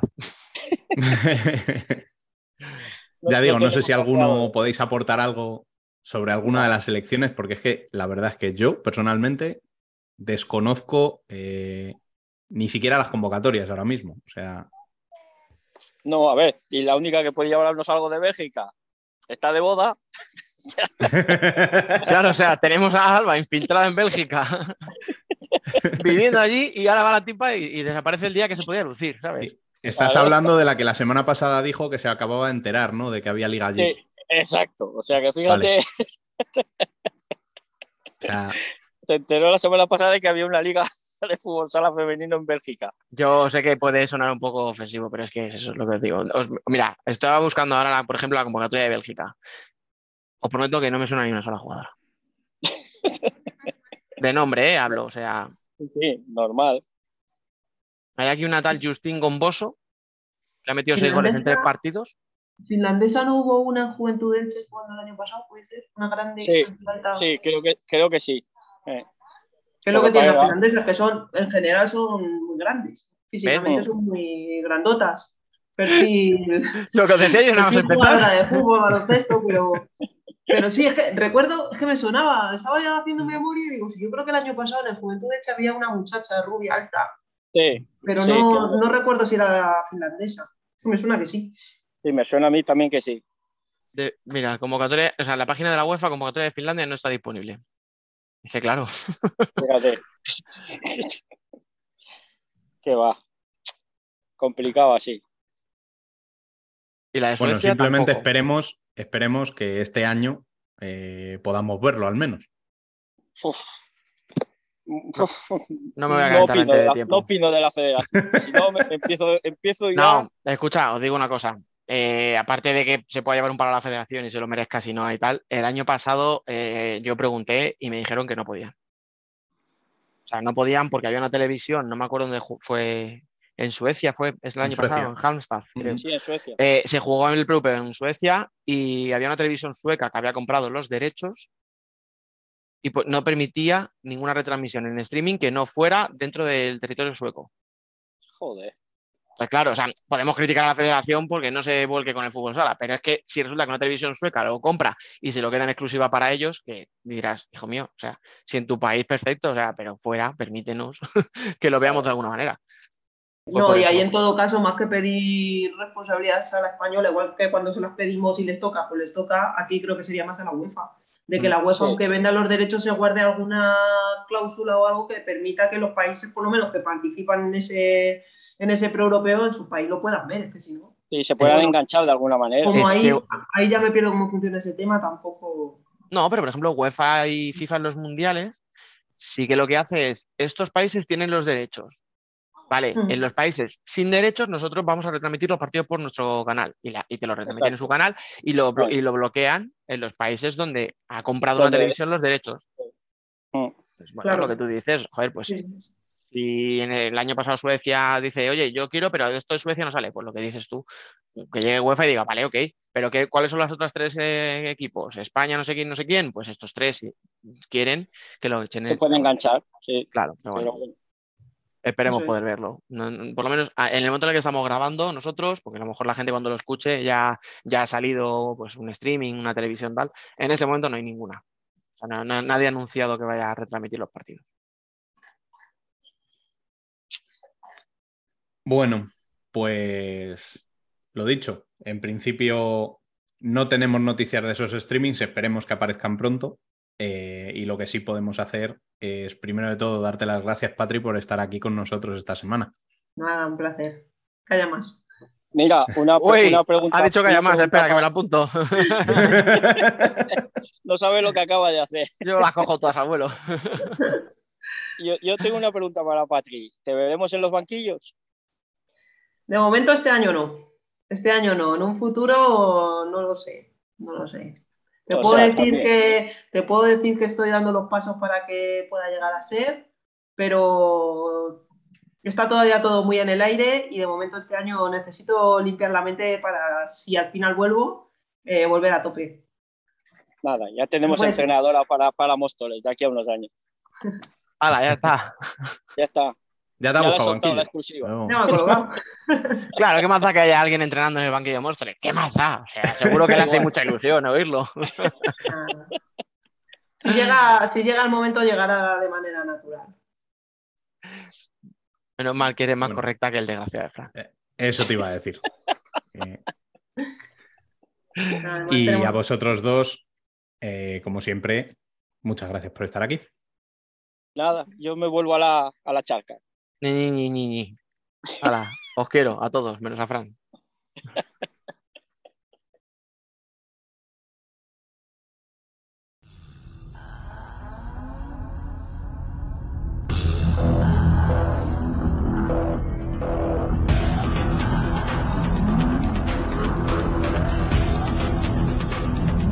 Worldwide Futsal.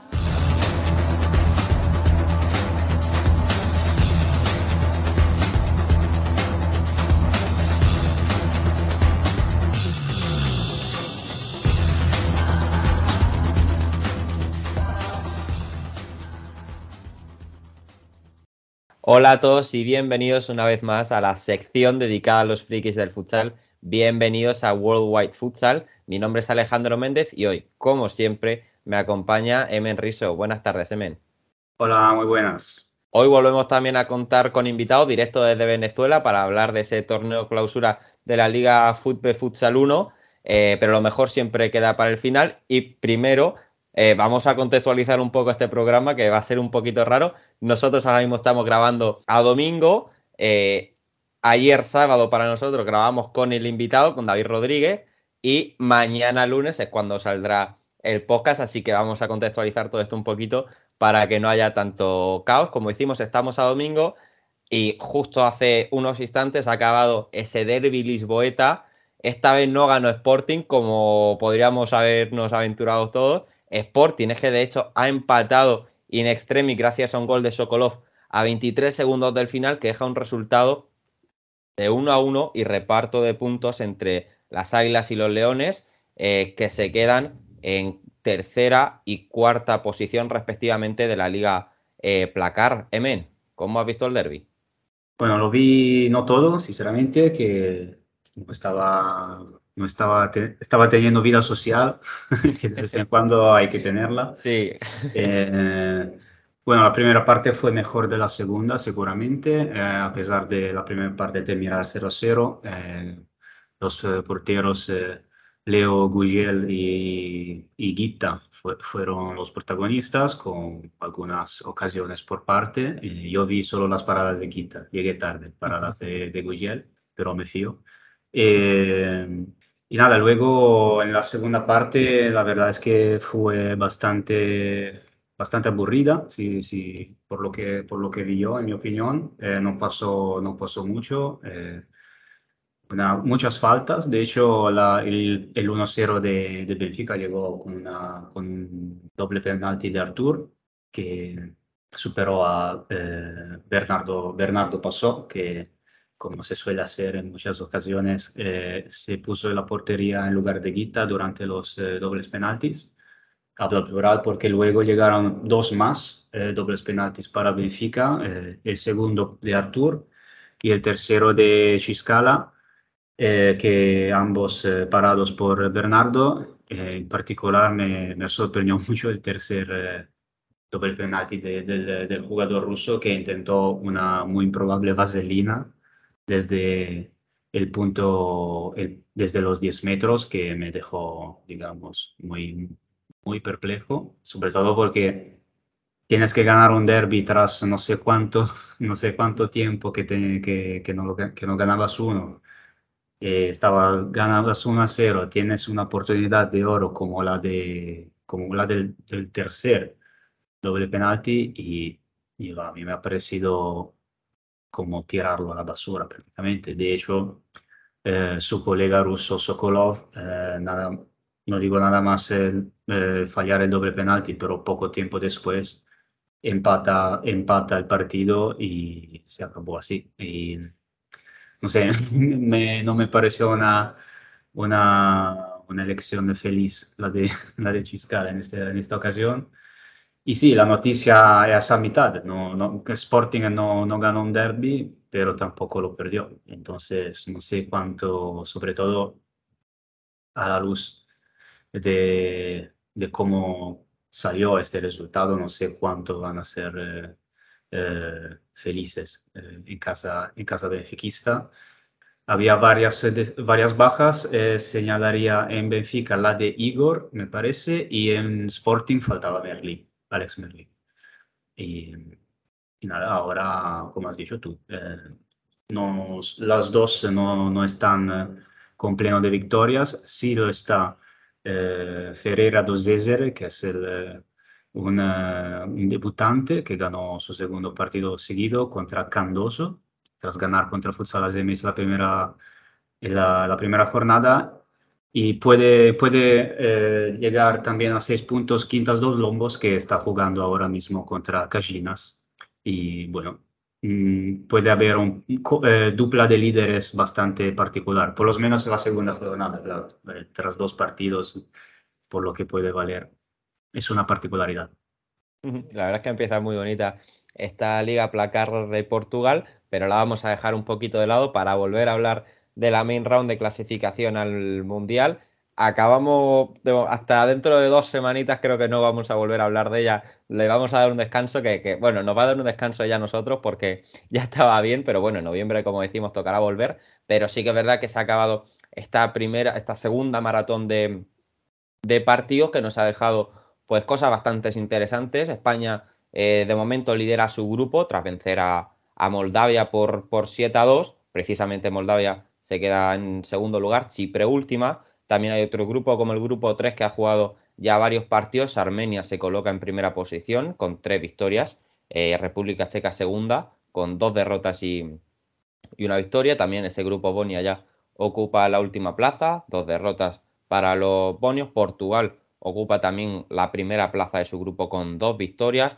Otros grupos también como el 5, el 6 y el 7 con los líderes Kazajistán, Azerbaiyán y Croacia respectivamente. Y otro grupo, por ejemplo, que está más igualado es el grupo 9 con Francia, Serbia y Noruega. El empate a puntos entre Francia y Serbia, muy bonito también este grupo. Por ejemplo, también el de Ucrania, que va al líder, el del grupo 11, seguida por eh, Países Bajos, eh, segunda, y Kosovo de momento último. Eh, Emen, que te deja esta segunda maratón de partidos de la main round bastante bonita, ¿no? Bastante bonita. Desgraciadamente me deja con el sabor amargo por el empate de Italia eh, en Skopje eh, contra Macedonia.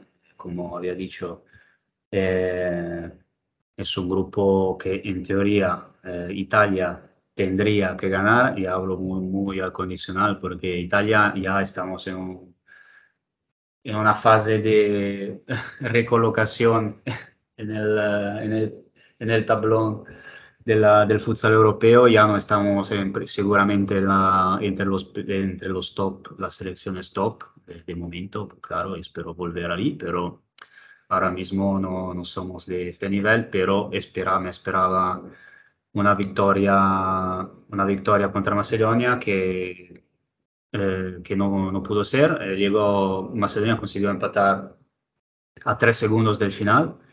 Eh, así que nos quedamos eh, de momento con eh, solo un punto. La, el, el, próximo turno va a ser contra Suecia en casa y ahí espero que gli azzurri encuentren la, la victoria para ponerse la primera plaza, eh, porque Suecia ya ganó el primer partido contra Macedonia.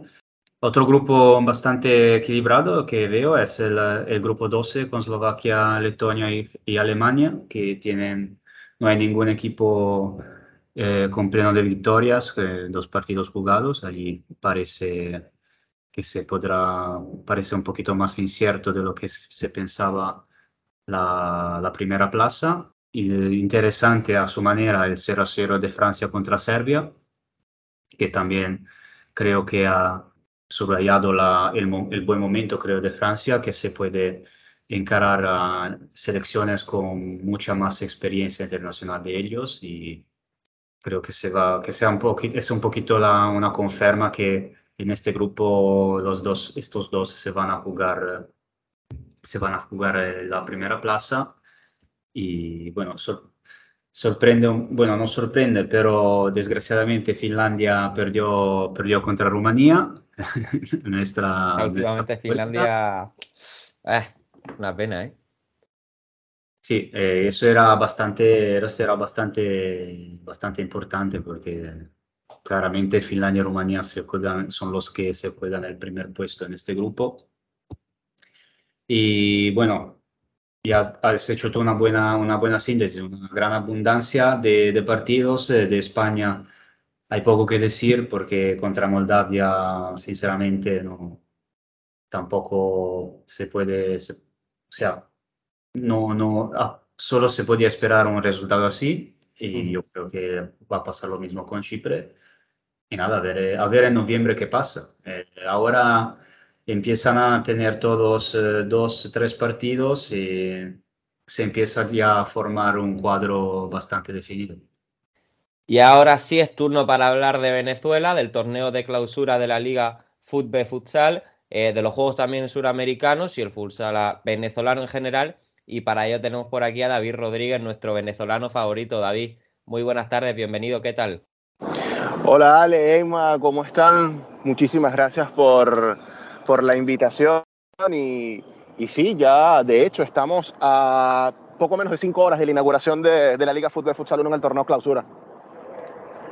Pues sí, para ello te tenemos aquí, para hablar de ello, pero antes sí que queremos que nos hagas una pequeña valoración de esos Juegos Suramericanos que han acabado, acabaron en el día de ayer, viernes, en el que Venezuela, en la rama masculina, eh, concluyó en última posición, en la femenina en quinta, y los ganadores fueron Argentina en la masculina y Paraguay segunda, y en la femenina, justo al contrario, Paraguay primera posición y Argentina segunda.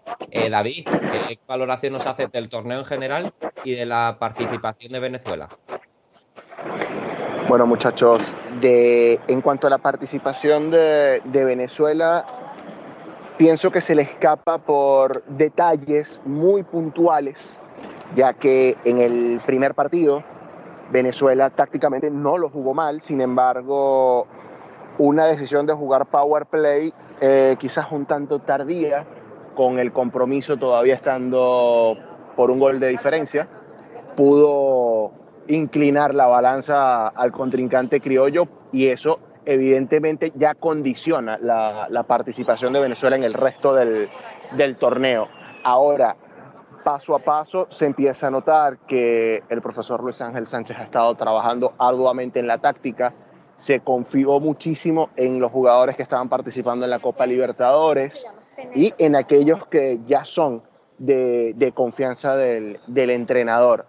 Pese a ello, el, el, empate que tiene Venezuela lo llenaba de esperanzas y este, desafortunadamente en el compromiso contra, contra Bolivia fue un resultado inesperado. Venezuela pudo haber merecido en ese choque mucho más por la cantidad de, de oportunidades que tuvo de cara al arco rival, pero el guardameta realmente estaba en su día y Bolivia hizo lo que tenía que hacer aplicando el principio de la eficacia lo cumplió. menos oportunidades creadas, máxima rentabilidad. Un principio de gerencia aplicado al futsal y lo ejecutaron a la perfección. Ahora, me sorprende mucho esta Argentina de Matías Lukwitz, que prácticamente fue con una selección C de jugadores relativamente y entre comillas conocidos dentro de la plantilla que ha manejado el profe Lukwitz, como lo es el caso de Brian Estecato y Matías Edelstein, eran las máximas referencias del conjunto argentino y con gran talento del torneo local sacaron adelante una medalla de oro ante Paraguay en un verdadero partidazo. Ahora, en, en femenino, Venezuela mostró muchísimo talento, además que las chicas venían de prácticamente tres semanas de módulos de entrenamiento, eh, la Liga Fútbol Futsal Femenina había terminado hace aproximadamente mes y medio, por ende venían con cierto rodaje, no habían perdido condición física y le ocurrió prácticamente lo mismo que la masculina, muchachos. posesión de pelota, muchas ocasiones generadas, pero faltó ese, ese punch en el momento puntual de la contienda que permitiese que, que Venezuela, tanto en masculino como en femenino, pudiese haber quedado un poco más alto. Pues muy buena valoración la que, la que nos hace de esta participación de Venezuela en los Juegos Suramericanos, pero ahora sí vamos a pasar al, al tema principal, a ese torneo de clausura de la Liga. Sí, Emen. Alex, tenía una, pregunta muy rápida para David sobre, sí, sí, claro. sobre este torneo, los Juegos Suramericanos. Eh, ¿Cómo viene, cómo es percibido este torneo? Porque nosotros no tenemos ese tipo de, de torneo de futsal, ese los juegos europeos y cosas así. ¿Es un torneo considerado eh, prestigioso, relevante o simplemente para más para experimentar? Mm, bueno, dentro del cono sur, o mejor dicho, en el continente americano en general, lo estaríamos valorando de la siguiente manera. Juegos Panamericanos, Juegos Centroamericanos, Juegos Bolivarianos y eh, estos sudamericanos o de sur estarían en, en, un tercer cuarto orden.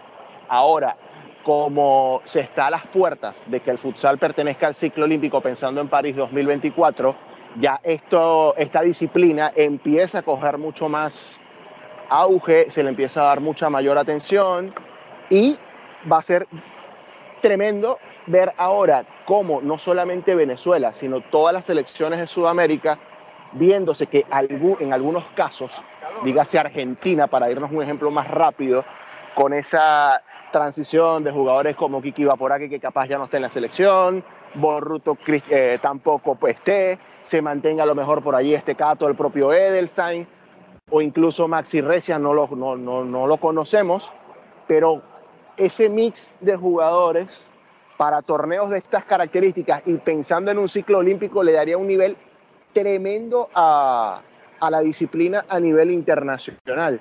No me sería para nada descabellado que en, en, Europa, y ojalá lo tengan así para que también lo disfruten a plenitud, se, se generase una especie de europeos de estas, de estas características, aparte de, de este ciclo olímpico que lo, ya es potencial para, para los Juegos en Francia. Pues sí, y ahora sí, como decía, Vamos a pasar a hablar de ese torneo clausura de la Liga Fútbol Futsal 1 de Venezuela que arranca hoy sábado hasta el 12 de noviembre en el Domo José María Vargas de La Guaira y en el Parque de Naciones Unidas de Caracas.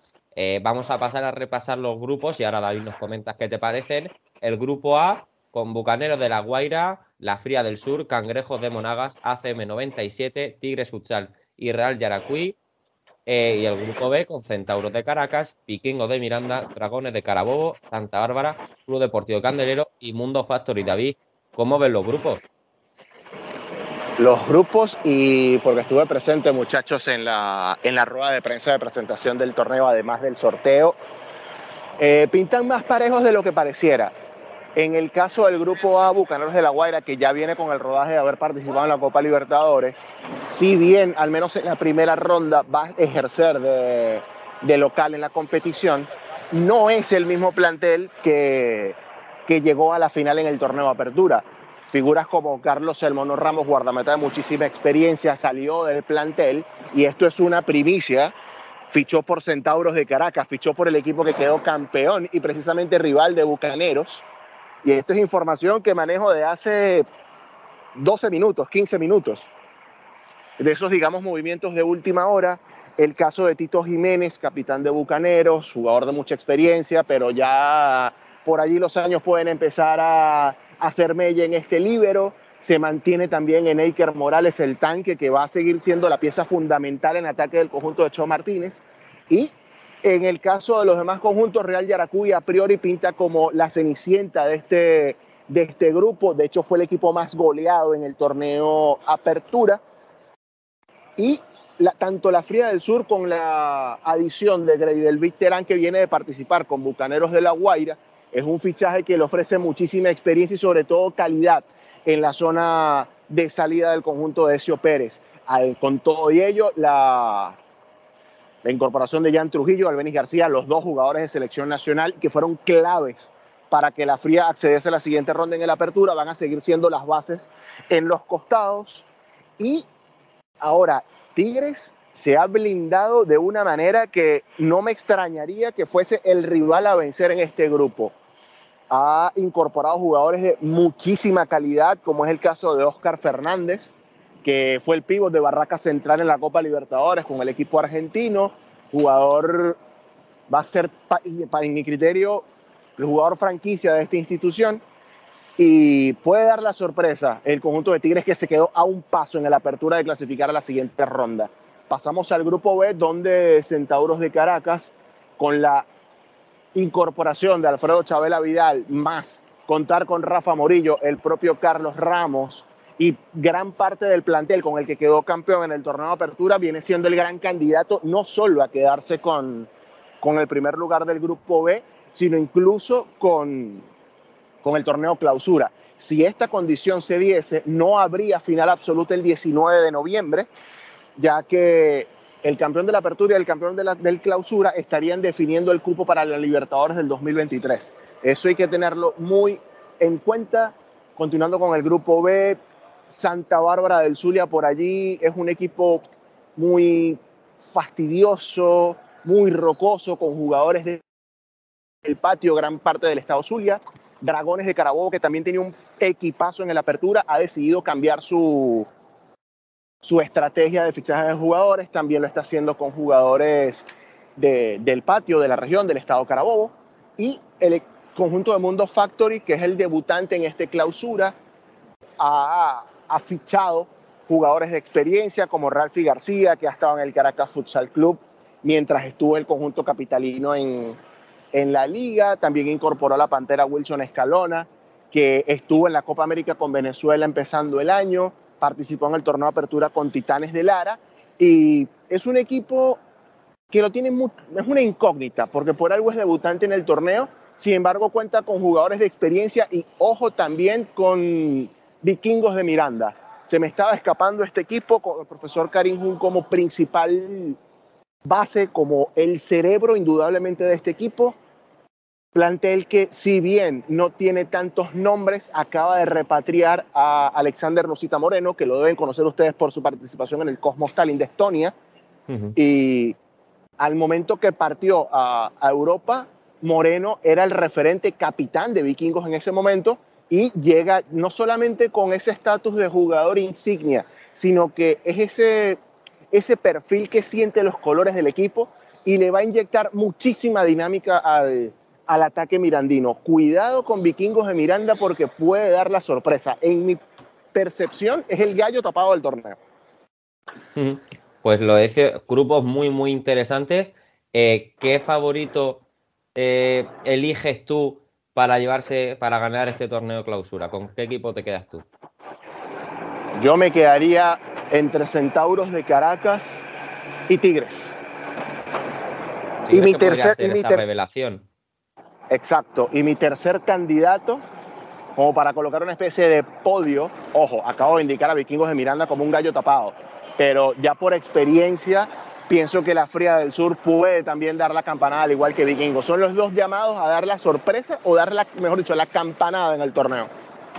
Pues me gusta, Emen y yo siempre somos de eh, ganadores alternativos, así que nos gustan esta, esta, estas opciones que nos estás dando. Eh, y también un poquito centrándonos en los jugadores, ¿qué dos o tres eh, jugadores nos destacarías para seguir más de cerca en este torneo clausura? En este torneo clausura tengan mucho ojo con evidentemente la experiencia de, de Rafa Morillo, un jugador que parece no tener sangre en las venas porque parece de hielo cuando está en un tabloncillo al mismo tiempo, me quedaría con la incorporación que les comenté hace un rato de Tigres con Oscar Fernández, ojo con él. Y como tercera opción de figura, lo mencioné hace un instante, está Alexander Nusita Moreno. Bueno, lo guardamos. David, ¿el Pulpo Villalobos dónde está ahora? Está en el futsal de Colombia, está en el conjunto de Barranquilleros junto con Franklin Paredes, que en el apertura estuvo con, con Tigres y fue contratado por el conjunto colombiano para precisamente ser el, el backup de, del Pulpo Villalobos en la Liga Colombiana. Por eso no, ninguno de los dos va a poder estar acá. Y recuerdo, el pulpo era uno de los que más me, me gustaban el año pasado cuando, cuando Venezuela llegó, llegó al Mundial. Era Sí, señor. destacado de, de esta selección. De hecho, todos pensábamos que posterior a Lituania el pulpo se quedaba en, se quedaba Sí. en Europa. Por experiencia, y ya por edad, un jugador que tiene 31 años, digamos que tenía ante sí la oportunidad de dar el, el- o el gran salto en su carrera. Sin embargo, él, y por conversaciones personales con él, dice que opta por el calor de, de Venezuela, de su gente, y como ha tenido ya experiencia en el, en el futsal colombiano y de Barranquilla a su estado Zulia natal, es cuestión de dos horas en, en carretera, no, no se lo pensó mucho a la hora de, de emigrar de Venezuela para allá. Eh, yo ya le he preguntado demasiado a David, así que todo tuyo. No, yo, una, una otra pregunta rápida. Eh, ¿cómo Venezuela va a eh, organizar la Copa Libertadores el año que viene? Eh, i- imagino que va a tener dos equipos en la Libertadores, ¿no? Sí, señor. Entonces va, seguramente irá el representante oficial, pero no, no irá el finalista como segundo representante. Eso está por definirse. Tengo entendido que evidentemente al tener dos cupos en la Libertadores se tendría un segundo participante invitado y según los criterios que manejo de la competición, sí precisamente sería el, segundo lugar, ojo, ¿en base a qué?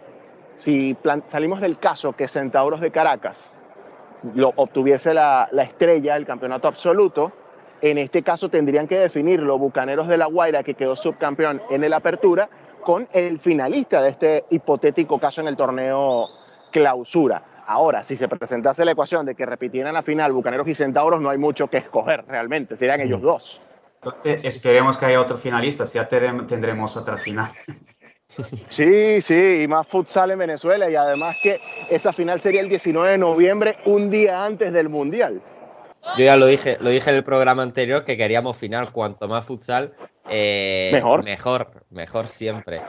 Comentó Emen que había, se hacía como un- una especie de draft para repartir los jugadores de la selección venezolana entre los diferentes equipos para igualar un poco el nivel del torneo. Cuéntanos un poco cómo Sí, funciona señor. esto.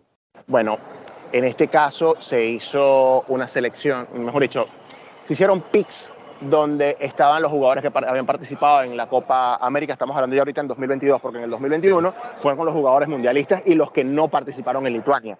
En el caso de este 2022 fueron los jugadores que estaban en la Copa América más aquellos que mantuviesen algún tipo de vinculación con los equipos, es decir, aquellos jugadores que estaban protegidos por contrato. Entonces, fueron a medida que se fue creando la generación de, de elecciones, Centauros de Caracas escogió primero, eh, habían escogido a Jesús Viamonte, que también le suena porque estuvo en. Peñarol, desafortunadamente una lesión en, su, en los ligamentos de su rodilla, lo van a tener apartado, de hecho no jugó el torneo de apertura por lesión en la Copa América y el clausura se lo pierde por estar jugando lo- los, los Juegos Bolivarianos en Valledupar, la misma lesión la tuvo resentida, de hecho, se estaba especulando con que se diesen los plazos para que Viamonte al menos pudiese participar en la segunda ronda del torneo.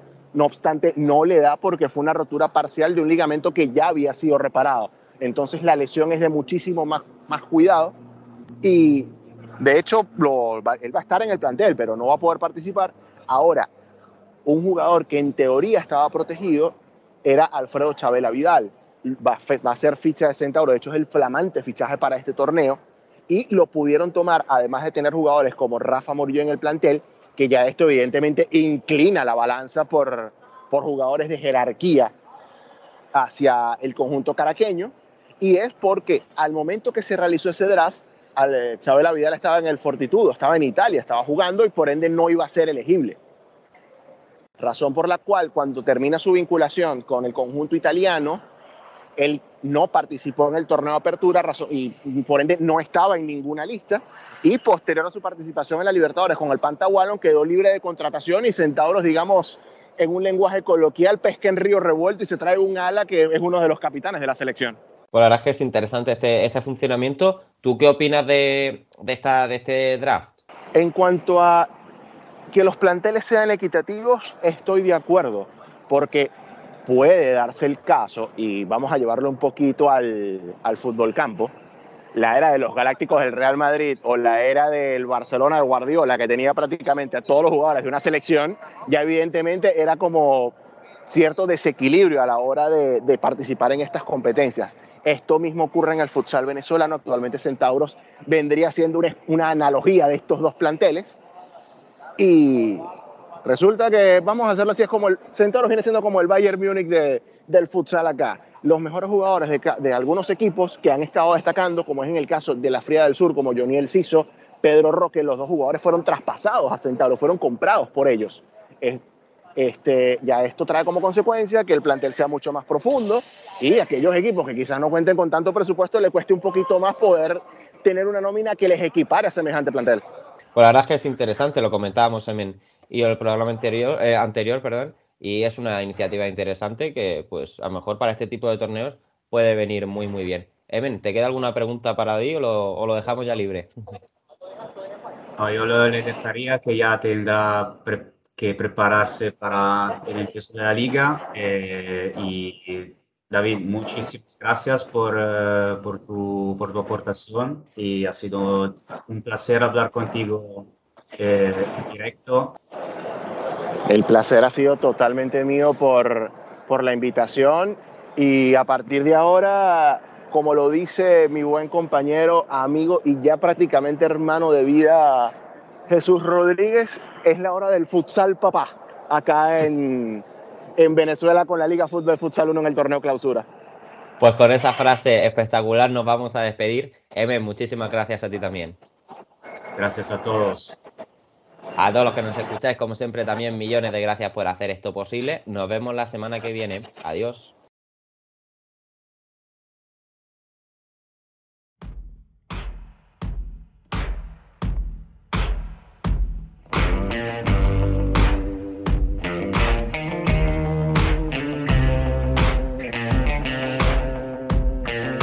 La columna.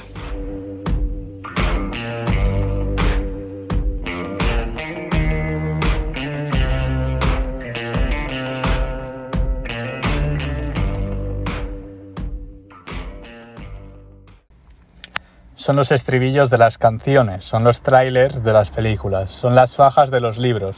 Todo lo bueno que existe, si existe, lo vas a encontrar ahí. Picadito, salpimentado, de la cocina al plato y del plato a tu estómago, en dos minutos. Bon appetit.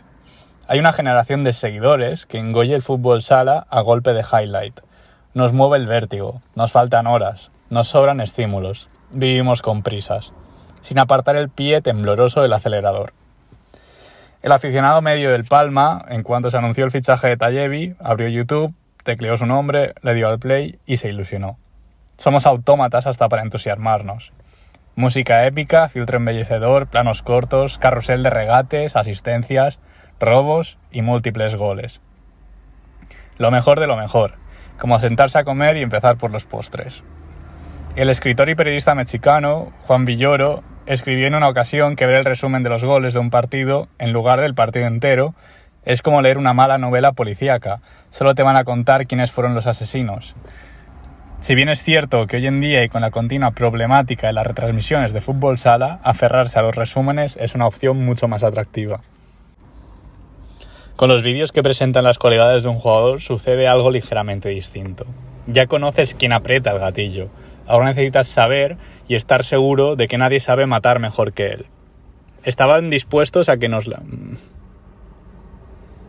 Estamos dispuestos a que nos la cuelen. Un escritor puede escribir cualquier cosa mientras los lectores se lo crean, apuntaba Gabriel García Márquez. En eso estamos, masticando mentiras, conformándonos con lo mínimo. Nos vale con cualquier información, por más inconclusa o adulterada que esté, con tal de no quedarnos callados en la conversación. Los highlights son como los posts de Instagram. Todo es maravilloso hasta que te enteras de que hubo que disparar la foto 34 veces. Forzamos la realidad hasta romperle la montura. Hemos convertido el fútbol sala en una de las ficciones más serias del mundo. Hacemos lo que sea para ilusionarnos. Nos muestran una jugada espectacular y directamente pensamos en títulos y en una estatua en la puerta del pabellón. Una fila de piezas de dominó desplumándose. Son los hijos de los highlights. Les va la marcha y no aprendemos la lección. Pretenden convencerte y perpetuar su idea con un clip de 20 segundos.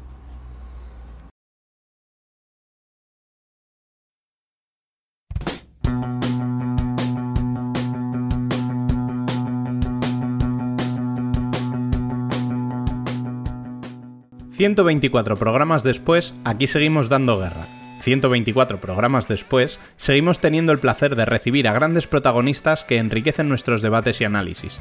Pero sobre todo, 124 programas después, seguimos con nuestra fiel audiencia. Gracias a todos y a todas por estar del otro lado semana tras semana haciendo este programa un poquito más grande cada vez. Recordad que podéis seguirnos en nuestras redes sociales para estar al tanto de cuanto sucede en el mundo del fútbol sala, visitar nuestro canal de YouTube y nuestra página web, y conversar en el chat de Telegram donde os aseguramos que no os aburriréis. Volveremos como siempre el martes que viene. Hasta entonces, y como siempre, sed felices.